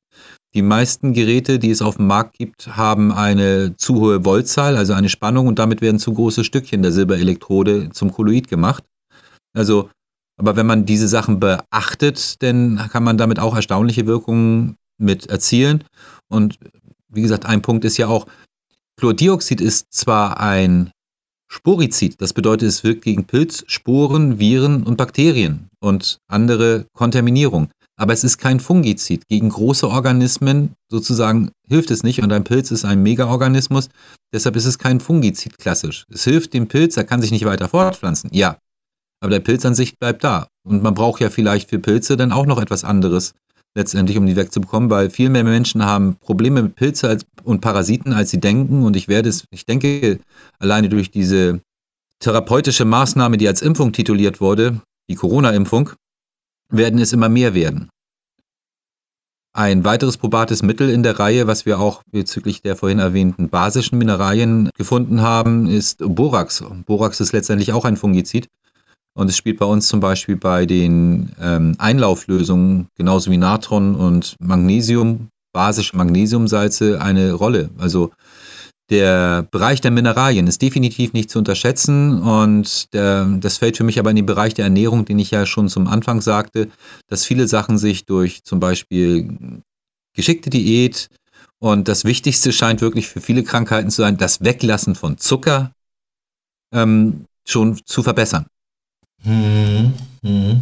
So, jetzt überlege ich gerade, wie machen wir weiter? Jetzt ähm, ist ja so in der Diskussion, dass wir bald nur noch diese ähm, mRNA-Impfungen oder Gentherapien haben wollen. Da hatte ich jetzt noch mal eine Frage aus dem Bekanntenkreis. Wie ist denn das mit Babys, mit Kleinkindern? Da gibt es ja auch bestimmte Vorgaben, die müssen bestimmte Impfungen haben. Ich hatte gehört, teilweise kriegen die äh, Babys heutzutage bis zu sechs oder sieben Impfungen kurz nach der Geburt. Können Sie dazu irgendwas sagen, Herr Reisner? Wie gefährdet sind da die Babys oder ähm, ja, Mal so gefragt, ja. Bei den Bildern, die wir momentan haben, ich gehe jetzt mal erstmal in den offiziellen Bereich, Übersterblichkeit. Und die Übersterblichkeit bezieht sich, bezieht sich wirklich auf die breite Bandbreite der Bevölkerung. Wir sehen auch, dass wir zum Beispiel in Großbritannien beobachten konnten, dass wir einen Anstieg der Schwangerschaften hatten um 3% und einen Rückgang der Lebendgeburten um 10%. Das bedeutet eben, selbst in dem Bereich scheint sich diese Corona-Impfung, um jetzt mal das nur zu bleiben, äh, ausgewirkt zu haben. Dass das sich natürlich in dem anderen Bereich noch viel verheerender auswirken könnte bei dem Erfahrungshorizont, den wir haben, den wir auch veröffentlicht haben mit dem Was Pfizer wusste Dokument, ähm, das äh, ist, erschließt sich mir nicht. Also ich denke, jeder, der eigentlich momentan Statistiken ein bisschen auswerten kann oder sowas als sagt, sich, dass sich dabei um Genozid handelt. Und dann sagten sie ja auch direkt nach der Geburt impfen. Auch das verbietet sich eigentlich. Es besteht keine Notwendigkeit durch das Kolostrum und andere Mechanismen übergehende Immunsystem von der Mutter auf das Kind im Prinzip so stark zu attackieren. Also ich würde prinzipiell, wenn überhaupt, frühestens, so wie es mit Impfungen mhm. erst nach dem Ende des ersten Lebensjahres. Ja gut, das meine das mein ich ja. Sorry, also das habe ich mir ein bisschen äh, falsch ausgedrückt. Also es geht um die Impfung von, ja, also ab wann es dann quasi legal ist, dann auch äh, Babys ähm, zu impfen. Also ich meine jetzt nicht direkt nach der Geburt, ja. Also es, es gibt Impfungen, die ab sechs Monaten und sonst irgendwas vergeben werden. Das ist ja das Schlimme. Genau wie Sie gesagt haben, ist das Fall. Das bedeutet, ich greife in ein entwickelndes Immunsystem rein und das mit Adjuvantien, die ja in den Impfstoffen immer drin sind, die entweder giftige Aluminium- oder giftige Quecksilberverbindungen meistens sind. Die nur das Immunsystem triggern. Wenn das Immunsystem getriggert ist, wiederum weiß es ja gar nicht, gegen was es real vorgehen soll, weil dieses Gift, dafür äh, gibt es eigentlich keine Notwendigkeit, es sei denn, wir applizieren es ihm und dagegen hat, stellt sich auch keine Immunität langfristig heraus. Also das, was sich momentan mir erschließt, äh, muss ich sagen, das ganze Thema mit dem Gesundheitssystem, der Impfung und sowas altes, sollte dringend einer vollständigen Überprüfung äh, unterzogen werden. Und damit meine ich wirklich eine vollständige, um eventuell zu sehen, ob wir dort nicht auch vielleicht nur auf alte Propaganda reingefallen sind. Wenn Sie das jetzt in die neue ziehen, also jetzt nur noch darauf basierend, und es gibt ja jetzt einen weiteren Impfstoff, der auf RNA-Virus, äh, mRNA basierend ist, der in Amerika jetzt, glaube ich, ab 60 freigegeben worden ist. Komischerweise erst ab 60. Aha, da fällt vielleicht das nicht so stark auf. Das ist ein Desaster. Und der multiple Angriff, wozu führt denn das? Ich kann Ihnen ja ein kurzer Schwenk darauf, wie das Immunsystem funktioniert, dann können sich die Zuhörer das selber letztendlich daran ähm, assoziieren, was das wohl bedeuten mag. Unser Immunsystem reagiert gegen gewisse Reize, die es gelernt hat. Die meisten davon sind bis zum Abschluss der Pubertät über Tumusdrüse und andere Sachen bei uns verankert. Wenn wir jetzt aber das Immunsystem übertölpern wollen, dann gehen wir nicht den klassischen Infektionsweg. Eine klassische Infektion geschieht ja nicht durch eine Nadel in den Körper, sondern durch zum Beispiel Einatmen. Schießen wir es mit einer Nadel in den Körper, dann reagiert das schon mal an der ganz falschen Stelle. Nur für den eventuellen Fall, dass das dorthin gerät, wo es eigentlich gar nicht hingehören sollte. Weil im Normalfall bleiben die respiratorischen Viren ja in dem Lungenbereich und gehen nicht ins innere Blutgefäß rein. Das ist der Punkt. Bei diesem Trigger, der hier gesetzt worden ist, sieht es so aus, beim ersten Mal reagiert das Immunsystem. Spikes. Bleiben wir bei der Impfung. Beim zweiten Mal kann es schon dazu kommen, dass es zum zytogenen Sturm kommt. Das bedeutet, dass das Immunsystem sagt, hey, das kenne ich schon, ich gehe da mal gegen vor. Also eine überschießende Reaktion. Kommt jetzt der nächste Angriff oder der übernächste Angriff nochmal in kurzen Zyklen, kann es aber auch sein, dass der Körper dazu übergeht zu sagen, ignoriere es, weil ich bin überfordert. Okay. Und mhm. dann lässt er das einfach laufen und das ist auch ein Schutzmechanismus, das ist der extremste Schutzmechanismus der Körper, weil der Körper dann einfach versteht, wenn ich jetzt dagegen vorgehe, zersetze ich mich komplett selbst.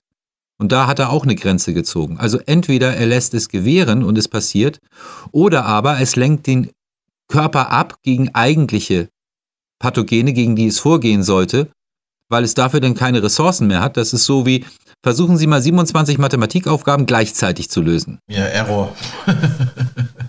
Gibt es Error. Und das ne? sind verschiedene natürliche Schutzfunktionen, die im Körper so oder so passieren können.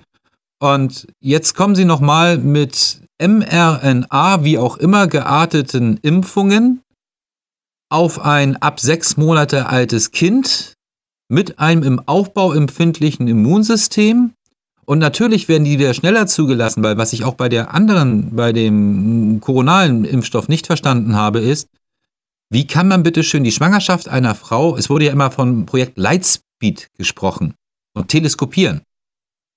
Wie kann man bitte schön die Schwangerschaft einer Frau teleskopieren? Also hm. verkürzen, um zu sehen, ob es dort hm. in der Fruchtfolge Schädigung gibt. Und wenn man es genau wegen genetisch wirksam überprüfen würde, wie kann man die Fruchtfolge beim Menschen auf neun Monate bis zu den Vorstudien verkürzt haben. Die Fruchtfolge beim Menschen beträgt, soweit ich weiß, zwischen neun und zwölf Jahren. Denn das bedeutet eben, ein Kind von einer Geimpften müsste geboren werden und müsste ein neues Kind gebären, um zu, bis dahin zumindest ah. zu verfolgen. Also ähnlich mhm. wie ich es vorhin bei den Katzen mhm. beschrieben habe, mhm. wo wir momentan das auch deshalb sehr und nicht nur weil wir Katzen prinzipiell und Tiere lieben, aber aus dem Punkt natürlich auch sehr stark beobachten, ähm, auf den Mensch auswirkt. Also wer mir das erklären kann und ähm, den würde ich gerne mal begrüßen, so wie ich ja damals auch schon, bitte widerlegen Sie mich. Ich habe ja sogar ein Kopfgeld von drei Silbermünzen auf meinen eigenen Kopf ausgesetzt, um, um zu sagen, wer mich widerlegen kann mit dem, was ich damals eben veröffentlicht habe, äh, den gebe ich gerne das Silber, weil die Anfragen, die wir an die Politik gestellt haben, an Tschentscher hier, an Hamburger Bürgermeister etc. pp., mhm. die ich ja alle auch zum Dialog aufgefordert habe oder als wir in Berlin waren. Ähm, Im Fußball wäre es so, die Mannschaft, die nicht antritt, hat verloren. Ja. Wir sind angetreten. Mhm. Okay, und um diesen Impfkomplex nochmal abzuschließen, wir hatten ja gerade über die Babys gesprochen, also nehmen wir nochmal einen Erwachsenen, der hat jetzt BioNTech ähm, ein, ein, zwei, drei Mal gespritzt bekommen. Wenn er jetzt CDL zur Verfügung hat, ähm, das nimmt er dann ähm, mehrfach täglich, einmal täglich, zweimal täglich. Hm, also jetzt nochmal ganz konkret, was kann dieser Mensch dann tun? Was kann er tun, was sollte er tun? Der erste Trick ist, also ich persönlich habe Chlordioxid immer in einer kleinen Diffuserflasche bei mir, so dass ich mir das immer wieder in kleinen Mengen einfach in den Mund sprühen kann.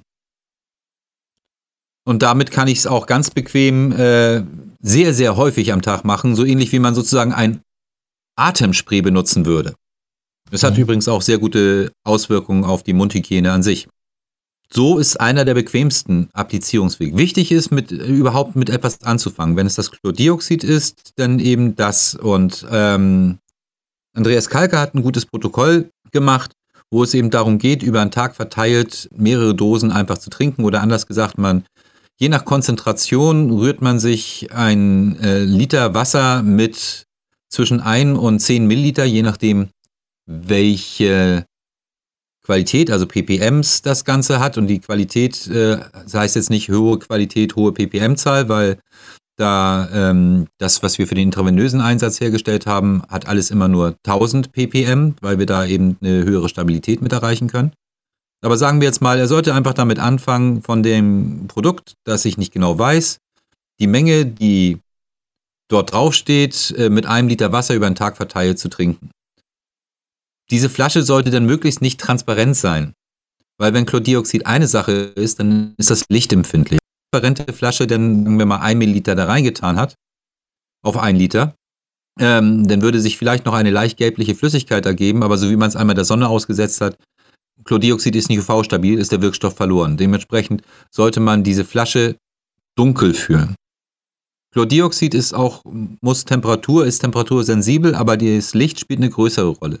Deshalb lieber die Flasche mit sich, denn sozusagen die angemischte Lösung mit sich rumtragen und über den Tag austrinken, ähm, als immer wieder es nicht zu tun und alles nur im Kühlschrank zu lagern, die Hauptmenge im Kühlschrank zu lagern, weil Chlordioxid halt braucht eine Temperatur von unter 11 Grad, um lagerstabil zu sein, weil sonst eben kleine Mengen sich auch zersetzen können. Das ist aber ein sehr langsamer Prozess. Das wäre die Möglichkeit. Wenn er Chlordioxid hat, aus meiner Sicht gesehen, sollte er sich mit dem sollte sich ein gutes Einlaufset besorgen, wenn er wirklich ernsthafte Probleme hat und über eine Darmreinigung nachdenken. Und da kommen wir auch noch zu einem Tipp, den ich vorhin vergessen habe. Effektive Mikroorganismen. Mhm. Weil die Spike-Proteine und äh, scheinen auch das Magenminum anzugreifen. Und dementsprechend ähm, wenn da die falschen Bakterien und Symbionten von uns überhand nehmen, dann ist das schlecht und da kann man mit effektiven Mikroorganismen sehr gut nachsteuern, um dort den Menschen eben auch die Möglichkeit zu geben, das wieder aufzubauen. Also viele Menschen haben jetzt Verdauungsprobleme und äh, derartige Vorfälle.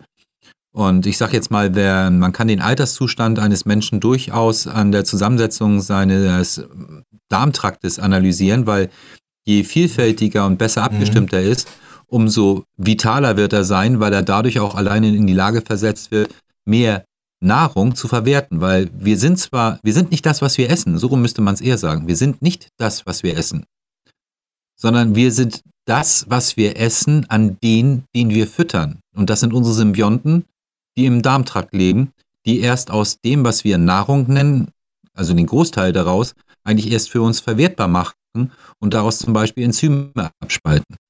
Ist das nicht gegeben, mhm. kann es dazu kommen, sprichwörtlich, dass wir an vollen Tellern verhungern. Hm, das habe ich auch schon mal gehört, dass man am Zustand des Darms auch den Gesamtgesundheitszustand des Menschen erkennen kann. Herr Reisner, wenn Sie noch die Zeit haben, würde ich noch mal gern über die WHO sprechen. Aktuell debattieren ja Parlamente und Regierungen weltweit, darunter auch der Bundestag. Dr. Weber von den Ärzten für Aufklärung, den Sie auch sehr gut kennen, hat mir dazu auch noch eine Mail vor ein paar Wochen geschrieben.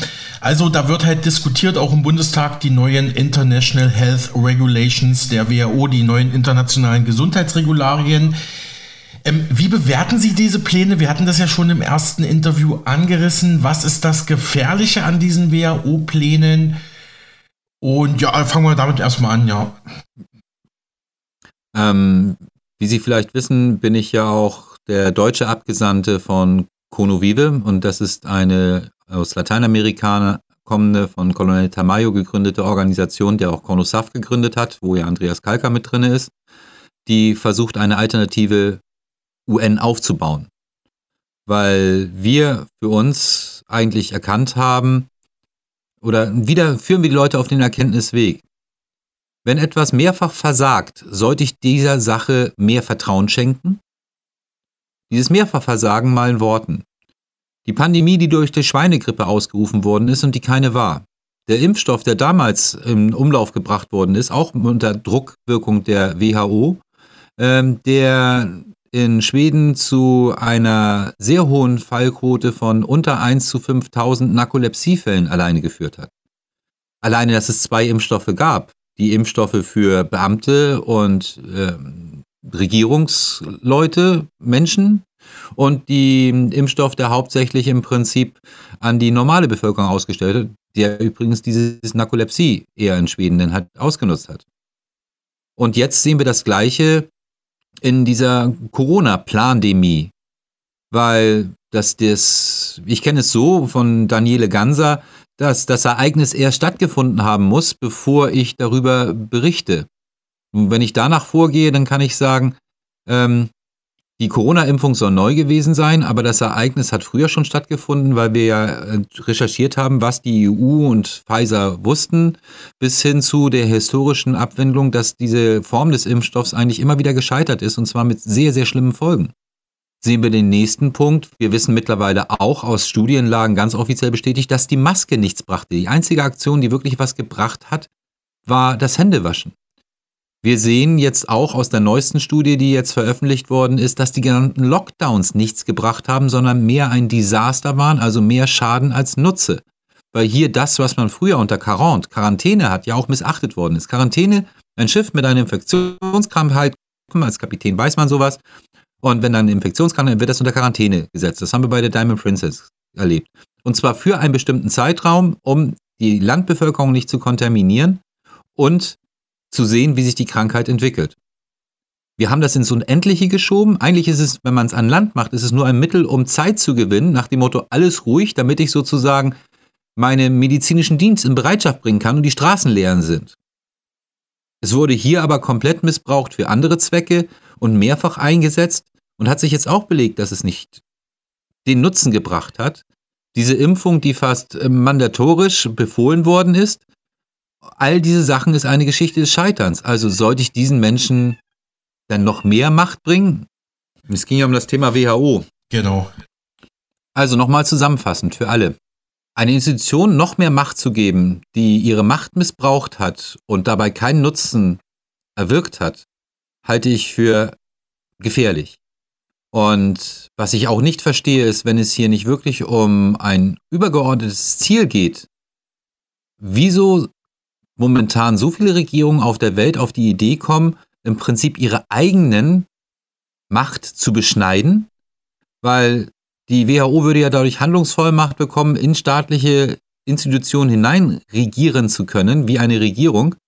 Und äh, Corona bedingt oder wegen irgendeiner Pandemie, und da kommen wir noch gleich zu, genau dieselben Maßnahmen, die bei dieser Corona-Pandemie gescheitert sind, wieder befehlen zu können und auch bis hin zum Impfzwang befehlen zu können und das international übergreifend, obwohl sie, glaube ich, kein demokratisch gewähltes Gremium sind und prinzipiell ich von solchen Machtkonzentrationen aus Erfahrung überhaupt nichts halte. Wir sehen ja, was wir davon gehabt haben. Der für mich viel drastischere Punkt ist, was vielen Menschen vielleicht noch nicht aufgefallen ist. Hierbei ereifert sich die WHO impertinenterweise sogar Pandemien erklären zu können für Sachverhalte, wo die Gesundheit gar keine Rolle spielt. Das bedeutet, Klima könnte ein Grund sein, warum die WHO mhm. einen Lockdown befiehlt. Und das Thema Klima wäre nochmal ein ganz anderes Klima, weil ich glaube da eher wieder meinen eigenen Daten oder der Seewarte Hamburg bezüglich der Meeresspiegel, Temperaturverläufe. Ähm, und ich weiß zu viel über CO2 und die meisten Menschen wissen ja noch nicht mal, was es damit eigentlich auf sich hat oder wie hoch der Anteil ist. Und mhm. jeden, jedem interessierten Schüler oder Lehrer würde ich einfach empfehlen, macht selber das Experiment, baut im Prinzip eine Halbkugel. Diese Halbkugel füllt ihr mit Erde, Pflanzen, Wasser, und zwar Meerwasser, also salzig, nimmt Meersalz und macht dort eine Atmosphäre rein eurer Wahl, erhöht den CO2-Anteil und Temperatursensoren und Zusammensetzungssensoren und bestrahlt sie in einem abgeschirmten Raum gleichmäßig, letztendlich mit einer Wärmequelle. Und macht eure eigenen Messungen. So habe ich für mich damals falsifiziert, ob an dieser Klimahysterie, die es für mich jetzt dadurch bedeutet, etwas dran sein könnte.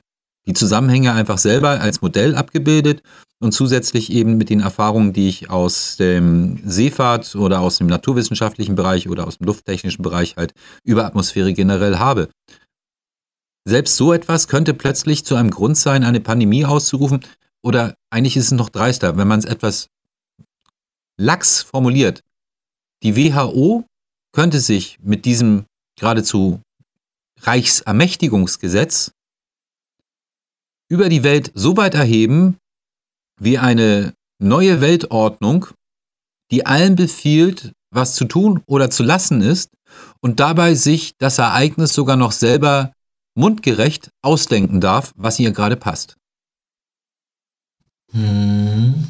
Wie nennt man das, wenn die so viel Macht in einer Hand ist und man nichts dagegen tun kann? Diktatur. Soweit ich weiß, heißt das nicht Demokratie. Genau, Diktatur heißt das oder Tyrannei. Ähm, so droht da jetzt durch die WHO eine globale Impfpflicht und ähm, denken Sie, dass da vielleicht noch manche Staaten dann vielleicht austreten werden aus der WHO oder wie? Also wie kann man sich dann diesem Einfluss jetzt entziehen und kann man da äh, oder rechnen Sie damit, dass da Staaten auch ausscheren, obwohl, gut, da glaube da kennen wir die Antwort beide. Also ich rechne absolut damit, dass Staaten ausscheren. Okay. Weil dafür, und was es dafür bedarf, ist einfach nur, dass dieses Thema bei der Bevölkerung in aller Herren Ländern und Welt überhaupt publik wird. Wir waren, erschreck, äh, wir waren sehr erschrocken darüber, äh, zu sehen, dass viele der Politiker, die wir darauf ansprachen, im Prinzip gar nicht wussten, dass sie sich selber durch ihre Zustimmung im Prinzip der Legitimation und den Möglichkeiten äh, entzogen. Also sie haben sich selber kastriert, könnte man geradezu sagen, wenn das ratifiziert wird. Das wissen viele noch nicht einmal, dass sie sich selber entmachten. Und auch Spreu von Weizen wird interessant sein. Ich, wir sind daran am Arbeiten, es zu verhindern. Wir haben die Petition ja auch auf unseren Kanälen gestellt. Wir haben dazu auch auf unserem Odyssey-Kanal, war der halt durch Wissen einige Sachen verkündet, bei den Ärzten für Aufklärung Sachen drauf. Ähm, damit die Leute darüber informiert sind und langsam erfordert es äh, ein bisschen französisches Gemüt vielleicht, französischen Lebensstil. Jean de Vivre. Weil äh, dort ähm, weiß man noch im Prinzip zumindest für seine Wünsche gerade zu stehen um Unrecht nicht ungedun zu haben. Und vieles erinnert mich mittlerweile bei dieses System doch eher daran, dass wir es hier mit, ähm, wie hieß das nochmal, diese Dame in der französischen Revolution, die gesagt hat, äh, wenn es kein Brot mehr gibt, esst mehr Kuchen? Das war Marie Antoinette. War das nicht Marie Antoinette? Genau. Und was ist ihr nochmal passiert? Äh, der Kopf wurde auf der Guillotine abgeschlagen. also, ähm, es grenzt für mich schon an pathogene Psychopathie oder Tollwut, äh, was hier eigentlich vor sich geht. Und ähm, die Menschen müssen darüber einfach nur aufgeklärt werden. Das gilt es zu verhindern, weil diese Macht führt anscheinend bei den Mächtigen zur Ohnmacht. Und dann muss man sie vielleicht wieder aufwecken, wer eigentlich der Souverän ist, um sich nicht der Willkür nachher hinzugeben. Denn das Kind ist ja schon im Brunnen gefallen. Mit der Gentherapie an sich, es wirkt für mich so, als ob auf jeder Ebene momentan nur noch betoniert wird und mit einem groben Vorschlaghammer alles zerstören, damit es möglichst schwierig wird, die Welt wieder aufzubauen. Aber da bin ich wiederum mein eigener Optimist, denn ich habe in zu vielen Fällen es erlebt und deshalb glaube ich fest daran. Wir haben viel mehr Lösungen, als die uns Probleme bereiten. Wir haben nur 100.000 Vollpfosten, die momentan etwas im Wege stehen.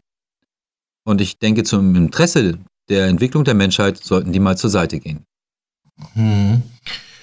Ähm, jetzt ist ja auch die Frage, es sind ja fast alle Staaten der Welt WHO-Mitglieder und wenn jetzt und sollte jetzt keiner ausscheren, ja, wo kann ich denn noch eigentlich hin, wenn ich mich vor diesen Regularien äh, schützen möchte? Da bleibt dann nichts übrig. Vor einem globalen Ereignis kann man nicht fliehen. Aber müssen wir uns deshalb ergeben, diesem globalen Ereignis? Und irgendwo, man sagt äh, im asiatischen und im russischen, glaube ich auch, Masse hat seine eigene Klasse. Mhm. Und wenn wir dann einfach nur bedenken, wie viele Menschen werden dadurch geschadet, wie viele Menschen nutzt es, und ich denke, auch da wiederum ist es ein Zahlenspiel, Mengenlehre. Das bedeutet, dass die Masse dann auch aufstehen muss, um sich ihr Recht letztendlich wiederzuholen. Denn ein Ausweichen gibt es dann nicht. Wäre das schlimm? Nein. Wie eine Herde kann auf 10% seiner Mitglieder, wenn sie groß genug ist, problemlos auch verzichten. Und ich meine damit einfach nur, dass die vielleicht dann mal einfach selber spüren sollten, was ein lebenslanges Berufsverbot und Hartz IV bedeutet, anstatt die Menschen zu tyrannisieren. Ausweichen kann man da nicht. Dieses Ereignis, was hier inszeniert ist, ist global Und jeder, der ausweicht, heißt ja nichts weiter, als dass er den Ereignis maximal verzögert. Ich weiche so lange aus, wie ich noch kann. Okay. Aber dafür stehe ich dann alleine da, weil die anderen sich sozusagen abgearbeitet hatten. Und die moralische Situation finde ich dann auch ein bisschen bedenklich, weil von der Sache jeder weicht, hofft ja nur, dass jemand anders für ihn in den Schützengraben springt und diese Schlacht für ihn schlägt, damit er wieder in sein gewohntes Leben zurückkommen kann. Wenn wir alle aber nur einen Schritt vorwärts gehen, dann können wir alle ein besseres Leben gemeinsam führen und diese Probleme aus dem Weg räumen. Und damit meine ich wirklich mhm. fachlich aus dem Weg räumen, politisch neu wählen, ein neues System aufbauen. Und ich bin langsam verführt daran. Wenn es gehen würde, dann würde ich, glaube ich, als freier Kandidat zum Bundeskanzler kandidieren wollen.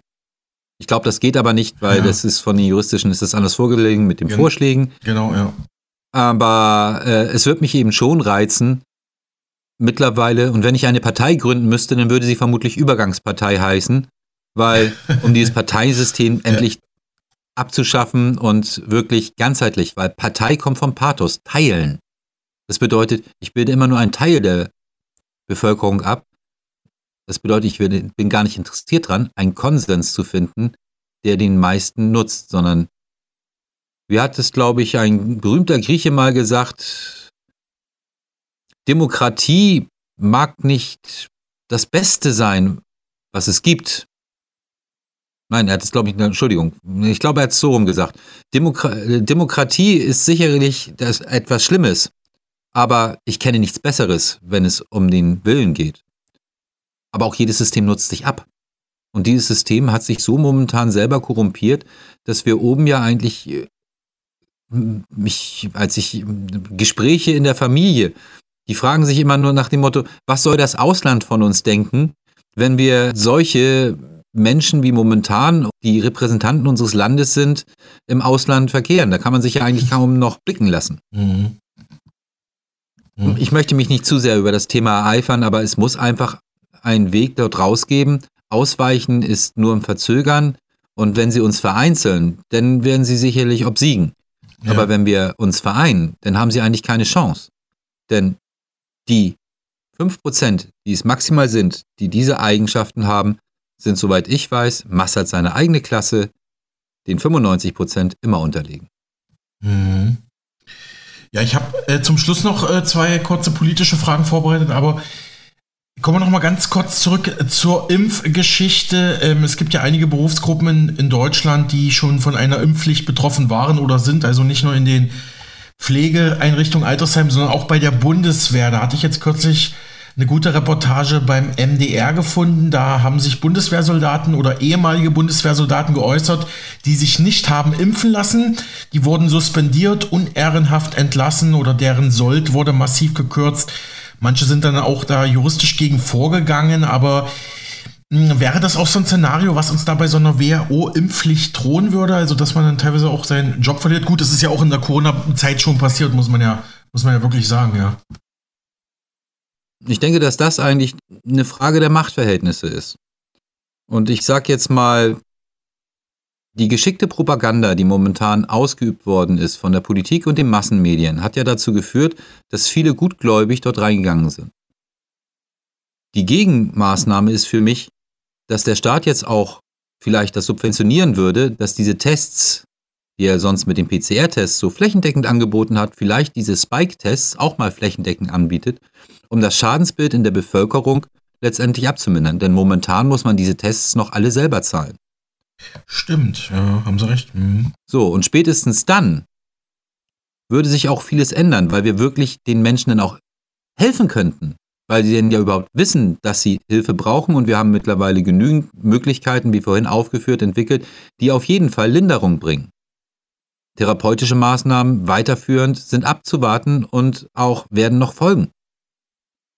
Und ich mag mir gar nicht vorstellen, mhm. wie sehr ein jemand, der zum Beispiel in diesen Diensten, wo er verpflichtet worden ist, sich zu impfen lassen, wem gehört denn die Loyalität wenn er feststellt, dass sein Dienstherr, der dazu verpflichtet ist, seinen Schutzbefohlenen als Dienstherr kein Leid anzutun, kein unnötiges, feststellt, dass er dort letztendlich per Kommando befohlen hat, dass seine wehrfähigen Leute, mit denen er vielleicht sich verteidigen wollte, geschädigt hat. Und wem gehört denn die Loyalität der Soldaten? Und das ist wieder die breite Masse und der Polizisten. Und ich spreche wieder von der breiten Masse. Wenn sie wissen, dass sie von ihrem Dienstherrn geschädigt wurden, denn ihren Eid haben sie aufs Volk geschworen. Und da könnten interessante Perspektiven daraus entstehen. Hm.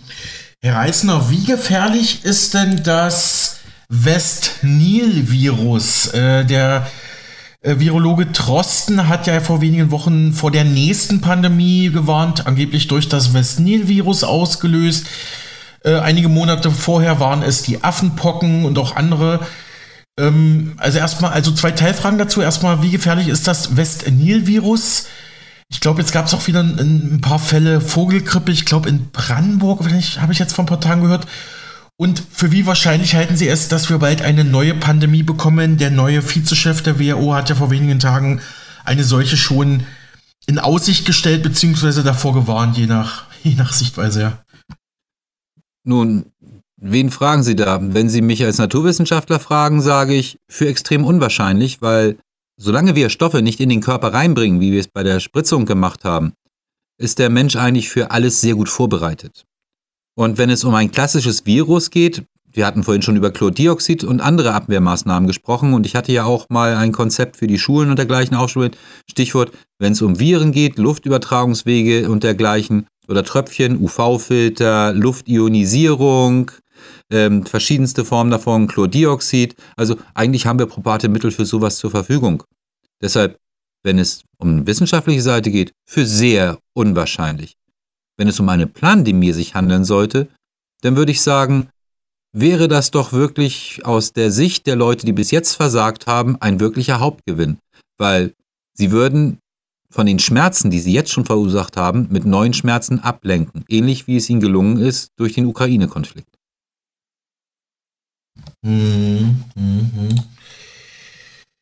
Ähm, schauen wir noch mal auf die Ärzte für Aufklärung. Die haben jetzt vor wenigen Tagen einen Aufruf gestartet. Da geht es um, also da werden Mitwirkende fürs gelobte Land äh, gesucht sozusagen. Also ist so die Überschrift.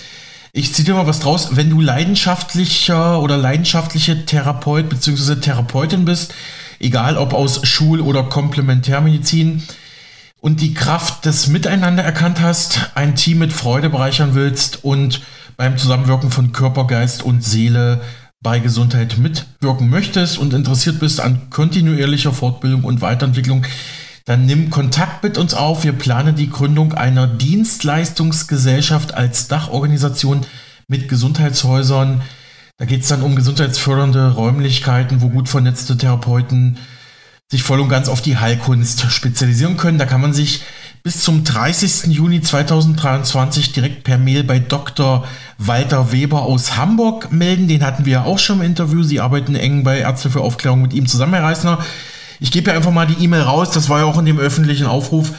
Walter W., also W wie Walter, also Walter W. at drwalterweber.de, alles zusammengeschrieben. Walter W. at drwalterweber.de oder auch bei ärzte-für-aufklärung.de. Da ist auch dieser Aufruf zu finden. Ähm, können Sie da mal unsere Hörerinnen und Hörer erklären, was dahinter steckt? Nun, da wir mittlerweile festgestellt haben, dass unser Gesundheitssystem und unser Fürsorgestaat komplett korrumpiert worden ist, gilt es darum, Alternativen aufzubauen. Weil damit die Leute eben sehen, man muss ihnen wirklich ein Angebot machen. Und dies ist eigentlich, genau wie ich schon gesagt habe, bei dem Staatssystem dergleichen problemlos möglich. Beim Staatssystem wäre es einfach nur, wir sehen den Staat als ein Unternehmen in Schräglage und hier geht es darum, eben eigene Heilstätten und Heilhäuser aufzubauen, Selbsthilfezentren und vieles mehr. Und so wie wir hier in der Sendung gehabt haben, Methoden zu verteilen, den Leuten auch anleiten, Hilfe zu Selbsthilfe, damit wir überhaupt der Situation Herr werden.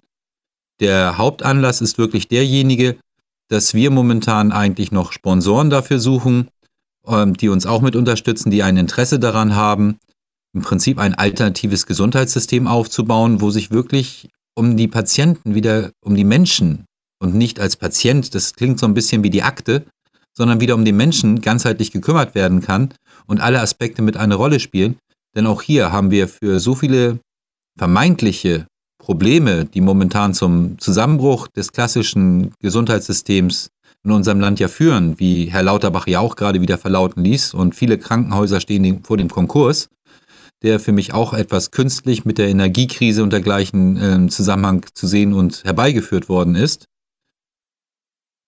selber solche Städten aufzubauen. Und ja, die ersten Selbsthilfegruppen haben wir ja schon vor längerem gegründet oder ich habe in meiner Organisation das ja nun einfach nur weitergeführt.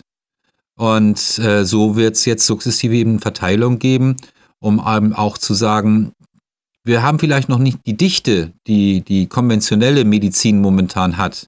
Aber wir können dann zumindest auch die Sachen anbieten, wenn man eben da auch das gilt also nicht nur für klassische, also es gilt auch für technische Medizin, das gilt auch für Chirurgen, das gilt eben auch für Zahnärzte, damit wir eben wirklich wieder der Bevölkerung vollständig etwas abbilden können, um damit dann auch die Kassenleistung und andere Leistungen unseres Systems überhaupt mit offiziell anbieten zu dürfen. Wenn es nach mir ginge, bräuchten wir viele dieses dürften nicht, weil wer heilt, ist im Recht. Aber selbst diese Herausforderung haben wir uns gestellt. Und ja, die ersten Aufbauversuche sind schon am Laufen. Und es bedarf da noch Mitstreiter. Es bedarf da auch Menschen, die sagen, hey, ich möchte jetzt wirklich mal wieder so diese Methoden erlernen, die wir heute besprochen haben. Und äh, ich finanziere solche Sachen auch mit, damit noch mehr Menschen dieses erlernen. Aus der Sicht eines Unternehmers könnte das ja auch alleine schon deshalb interessant zu sein, weil ein Unternehmer ist nur so gut wie seine Belegschaft.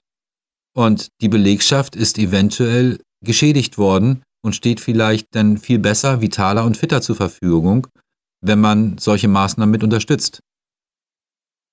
Dies alles ist jetzt momentan unser Ziel, weil uns ging es nie ums Meckern, uns ging es immer ums Aufklären und um Alternativen zu erschaffen oder wie ich immer so schön gesagt habe, den Menschen Brücken bauen, damit sie sehen, dass es auch bessere Wege gibt.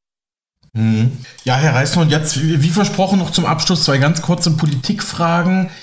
Sie hatten auch bei Ihrem Telegram-Kanal Diene dem Leben vor wenigen Tagen herumgeschickt, dieser, dieser Ausraster, dieser Ausraster-Moment von Bundeskanzler Olaf Scholz, der ist da in Falkensee bei Berlin vor laufender Kamera, hat er da Friedensdemonstranten angeschrien, angebrüllt, sie hätten keinen Verstand im Hirn und also die haben dann zum Beispiel geschrien, Frieden schaffen ohne Waffen, hatten wir auch letzten Tage hier bei uns im Programm.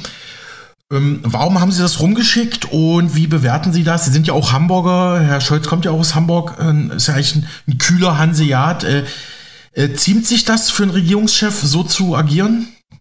Ja, das ist ja schon der erste Grund. Also ähm, schauen Sie, Psychologie war ja nur ein Nebenfach bei mir, aber trotzdem weiß ich so viel von der Psychologie, ja. dass wenn man anfängt zu schreien, man meistens nicht im Recht ist.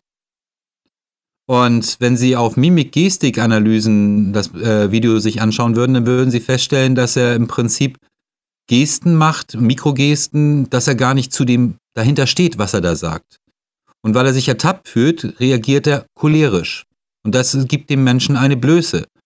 Was früher sofort zu einer ähm, Disqualifikation geführt hätte, ist, er hat trotz der offiziellen Umfragen, dass, wenn ich jetzt die offiziellen zitieren darf, stand vor dieser Veranstaltung, waren 49 Prozent gegen Waffenlieferungen in die Ukraine und nur noch äh, 47 Prozent dafür.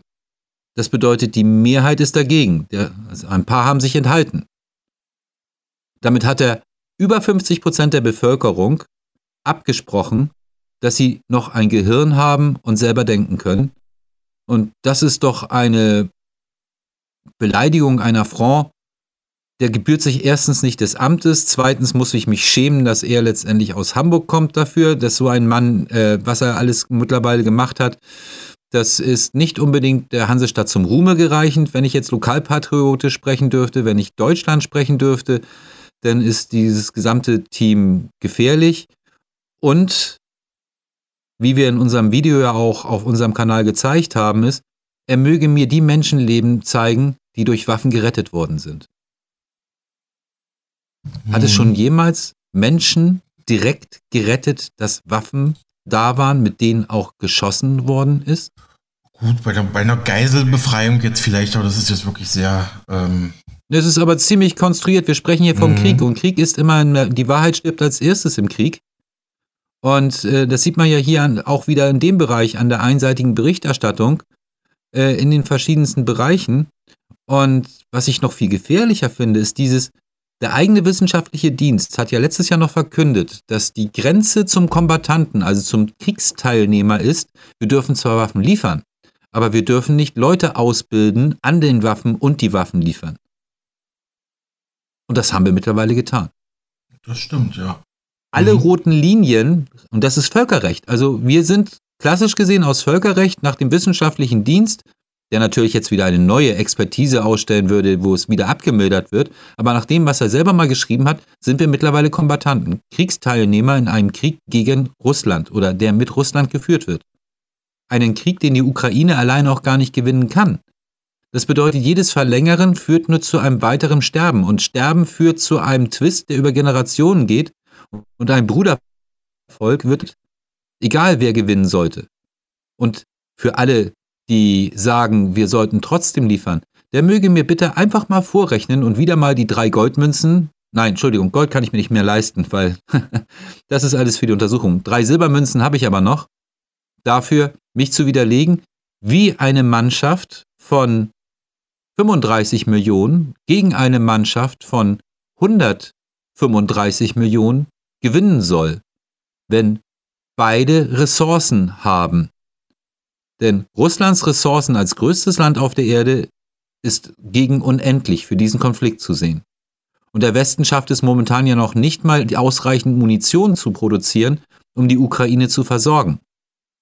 Also selbst aus reinem Kalkül heraus muss dieser Krieg beendet werden. Dabei ganz in den Waagschale auch mit reingeschmissen, dass die NATO mal zugesagt hat, nein, es gibt keine NATO-Osterweiterung. Und man schaut sich das an. Daniele Ganser hat das hervorragend aufgearbeitet. Das ist gefährlich. Und hier geht es wirklich nur noch darum, er macht, er wirft vor Angriffskrieg und dass Putin seine eigenen Menschen sozusagen gefährdet, seine eigenen Bürger in Gefahr bringt. Was hat denn Herr Scholz getan? Mit dem Weiterführen des Merkel-Diktats bezüglich der Impfung, der Lockdown-Maßnahmen alleine nur. Und was macht Herr Scholz momentan und die gesamte Trümmertruppe da oben? Und bitteschön, keine Ausnahme zwischen BlackRock, CDU bis FDP, Grüne, mir völlig egal, alle sind daran beteiligt, die momentan irgendwie Regierungsgewalt innehaben oder inne hatten. Er führt Deutschland dazu, dass wir Kriegsteilnehmer sind. Also, er tut dasselbe in zweierlei Hinsicht, vom medizinischen, gesundheitlichen Entwicklungsstand der Bevölkerung her alleine schon, auch mit der Energiekrise und vom militärischen Aspekt her, er gefährdet seine eigene Bevölkerung. Also er macht das um ein Vielfaches mehr wie das, was er jemandem cholerisch vorwirft. So, Herr Reißer, vielen, vielen Dank für Ihre Zeit. Noch eine letzte Frage und zwar, Sie hatten ja auch schon Ihren Odyssey-Kanal Wahrheit durch Wissen angesprochen. Da findet man zum Beispiel auch das allerletzte Interview von Arne Borkhardt, Professor Borkhardt vom Impfausleitungskongress 2023 ist äh, jetzt am 6. Juni 2023 erschienen, wenige Tage nach seinem Ableben. Und ich habe hier zum Abschluss noch dieses Interview was sie vor knapp einer Woche veröffentlicht haben. Karl Lauterbach lügt im Bundestag. Da wird er, glaube ich, von Abgeordneten der AfD gefragt. Ja, ich übersetze es mal sinngemäß. Sie hatten doch damals gesagt, es gibt keine Impfschäden und also ich habe mir das zweimal angeguckt. Ich habe bis heute nicht verstanden, was er da genau sagt. Vielleicht können Sie ja Herrn Lauterbach mal für uns übersetzen, hier zum Ende unseres Interviews. Hat Sie hier darauf hinweisen wollen, dass es möglicherweise so wäre, dass die Übersterblichkeit durch die verabreichten Impfungen entstanden. Dafür haben wir keinerlei Hinweise. Das sehe ich nicht plausibel. Das ist eine gefährliche Räuberpistole. Ich würde Sie daher bitten, nicht in diese Richtung auch nur zu gestikulieren. Sie dürfen es hier nicht so darstellen, als wenn die Nebenwirkungen, als wenn die Nebenwirkungen, also die, die Nebenwirkungen der Impfungen, die im Vordergrund stehen. Das ist ja das, worauf Sie hinaus wollen. Wir dürfen uns ja hier nicht dümmer stellen, als wir sind. Sie, Sie, Sie, Sie wollen doch hier, Sie wollen doch, nennen wir die Dinge doch beim Namen, nennen wir die Dinge doch beim Namen. Sie wollen doch durch eine solche Frage unterstellen, dass es in Wirklichkeit also so gewesen wäre, dass mehr Menschen überlebt hätten, wenn wir die Corona-Pandemie nicht so konsequent bekämpfen. Das ist eine Unwahrheit, das ist nicht richtig, das ist durch keine wissenschaftlichen Erkenntnisse gedeckt. Also ich habe mir das zweimal angeguckt, ich habe bis heute nicht verstanden, was er da genau sagt. Vielleicht können Sie ja Herrn Lauterbach mal für uns übersetzen, hier zum Ende unseres Interviews. Im Prinzip versucht er statistisch zu argumentieren und deshalb er lügt. Weil die Statistik nach dem Motto, es sind mehr Leute durch die Impfung gerettet worden, als äh, und, und als äh, Schäden gibt. Und das ist statistisch momentan nicht mehr zu halten und schon gar nicht, wenn man den Bereich der Impfnebenwirkungen, auch der Übersterblichkeit momentan in die Waagschale schmeißt. Weil global gesehen handelt es hier, sich hier sicherlich mittlerweile um ein ähnlich starkes Verbrechen wie das zweite, die, dem im Zweiten Weltkrieg unterstellt wird. Wie viele zigtausende Millionen Menschen mittlerweile an den Folgen dieser Maßnahme gestorben sind, ob es nun Lockdown, Impfung oder der Twist ist und wie viele Menschen dadurch vereinsamen, weil Einsamkeit ist Killer Nummer eins. Und er redet sich eigentlich dabei um Kopf und Kragen, weil er mit Statistiken argumentiert vorliegen und sie komplett zweckentfremdet. Und das muss einfach mal aufgezeichnet werden, dass hier ein Mann eigentlich äh, von Mathe anscheinend noch nicht mal irgendwie Grundrechenarten äh, beherrscht, aber trotzdem sich erdreistet, jetzt auch als Vertreter zur WHO zur Unterzeichnung für Deutschland zu fahren. Was haben wir von diesem Mann zu erwarten? Ich bin gespannt darauf, ob sich die Kinder wiederfinden lassen, die Herr Lauterbach geimpft hat, wenn Sie sich mal erinnern. Mhm. Ja. Weil da würde mich denn auch der Test, den wir vorhin besprochen haben, nochmal unheimlich interessieren. Hat Herr Lauterbach dort tatsächlich diese Kinder, aus meiner Sicht gesehen, vergiftet? Denn wäre er auf jeden Fall schuldig. Hat er ihnen vielleicht ein Placebo gespritzt? dann ist er genauso schuldig, weil das würde belegen, dass er letztendlich Wasser gepredigt hat und Wein getrunken hat. Und deshalb erwarte ich eigentlich von all denen, die gesagt haben, lasst euch impfen, dass die spätestens diesen Test machen und dass dieser Test auch von der Bundesregierung genau wie der PCR-Test damals übernommen wird, weil wir sind momentan sowieso in der Schuldenkrise im freien Fall, Hyperinflation, das alles künstlich herbeigeführt worden ist mhm. oder hochstilisiert worden ist. Na? Und dann erwarte ich so viel Wahrhaftigkeit von diesen Menschen, die ich selber jederzeit auf der Bühne und live in der direkten Konfrontation auch bereit bin zu geben, dass sie diese Tests genauso durchführen und zwar kontrolliert und nicht vom medizinischen Dienst, von dem wir ja damals schon mitbekommen haben, dass komischerweise einige Leute, die vom medizinischen Dienst geimpft worden sind, gar keine Antikörper gegen das Spike entwickelt haben, aber viermal geimpft waren, laut Buch. Ja, Herr Reisner, dann hoffen wir mal, dass vielleicht auch die geimpften Hörerinnen und Hörer unter uns vielleicht auch, also wenn sie Probleme haben, vielleicht auch heute mit diesem Interview eine gewisse Hilfestellung bekommen haben und ich nehme vor allem die positiven Anregungen aus Ihrem Gespräch mit. Vielen Dank im Namen der Mega Radio Aktuelle Redaktion an, ja, an, an Sie, an Ihre Projekte wie Diene dem Leben, wie Wahrheit durch Wissen und natürlich auch an die Ärzte für Aufklärung und bestellen Sie dem Dr. Weber mal einen schönen Gruß, falls Sie ihn sehen. Vielen, vielen Dank für Ihre Zeit und die Expertise. Ne? Gerne und ich werde die Grüße ausrichten. Vielen Dank und auf bald und auf dass wir den Hörern gedient haben sagt abschließend Holger Reisner aus Hamburg von den Ärzten für Aufklärung und vom Expertenrat für Impfstoffanalyse. Er war im Gespräch mit meinem Kollegen Alexander Boos. Mehr Informationen finden Sie auf seinen Kanälen Wahrheit durch Wissen auf Odyssey und Diene dem Leben auf Telegram. Aktuell läuft eine Kampagne der Ärzte für Aufklärung zum Aufbau eines alternativen Gesundheitssystems. Interessenten können sich dazu noch bis zum 30. Juni melden. Online unter www.ärzte-für-aufklärung.de oder per E-Mail direkt bei Dr. Walter Weber an walterw.drwalterweber.de. Ja, und damit ist unsere Sendung auch schon an ihrem Ende angelangt. Ich hoffe, sie hat Ihnen gefallen, dass Sie morgen wieder einschalten. Tschüss, machen Sie es gut.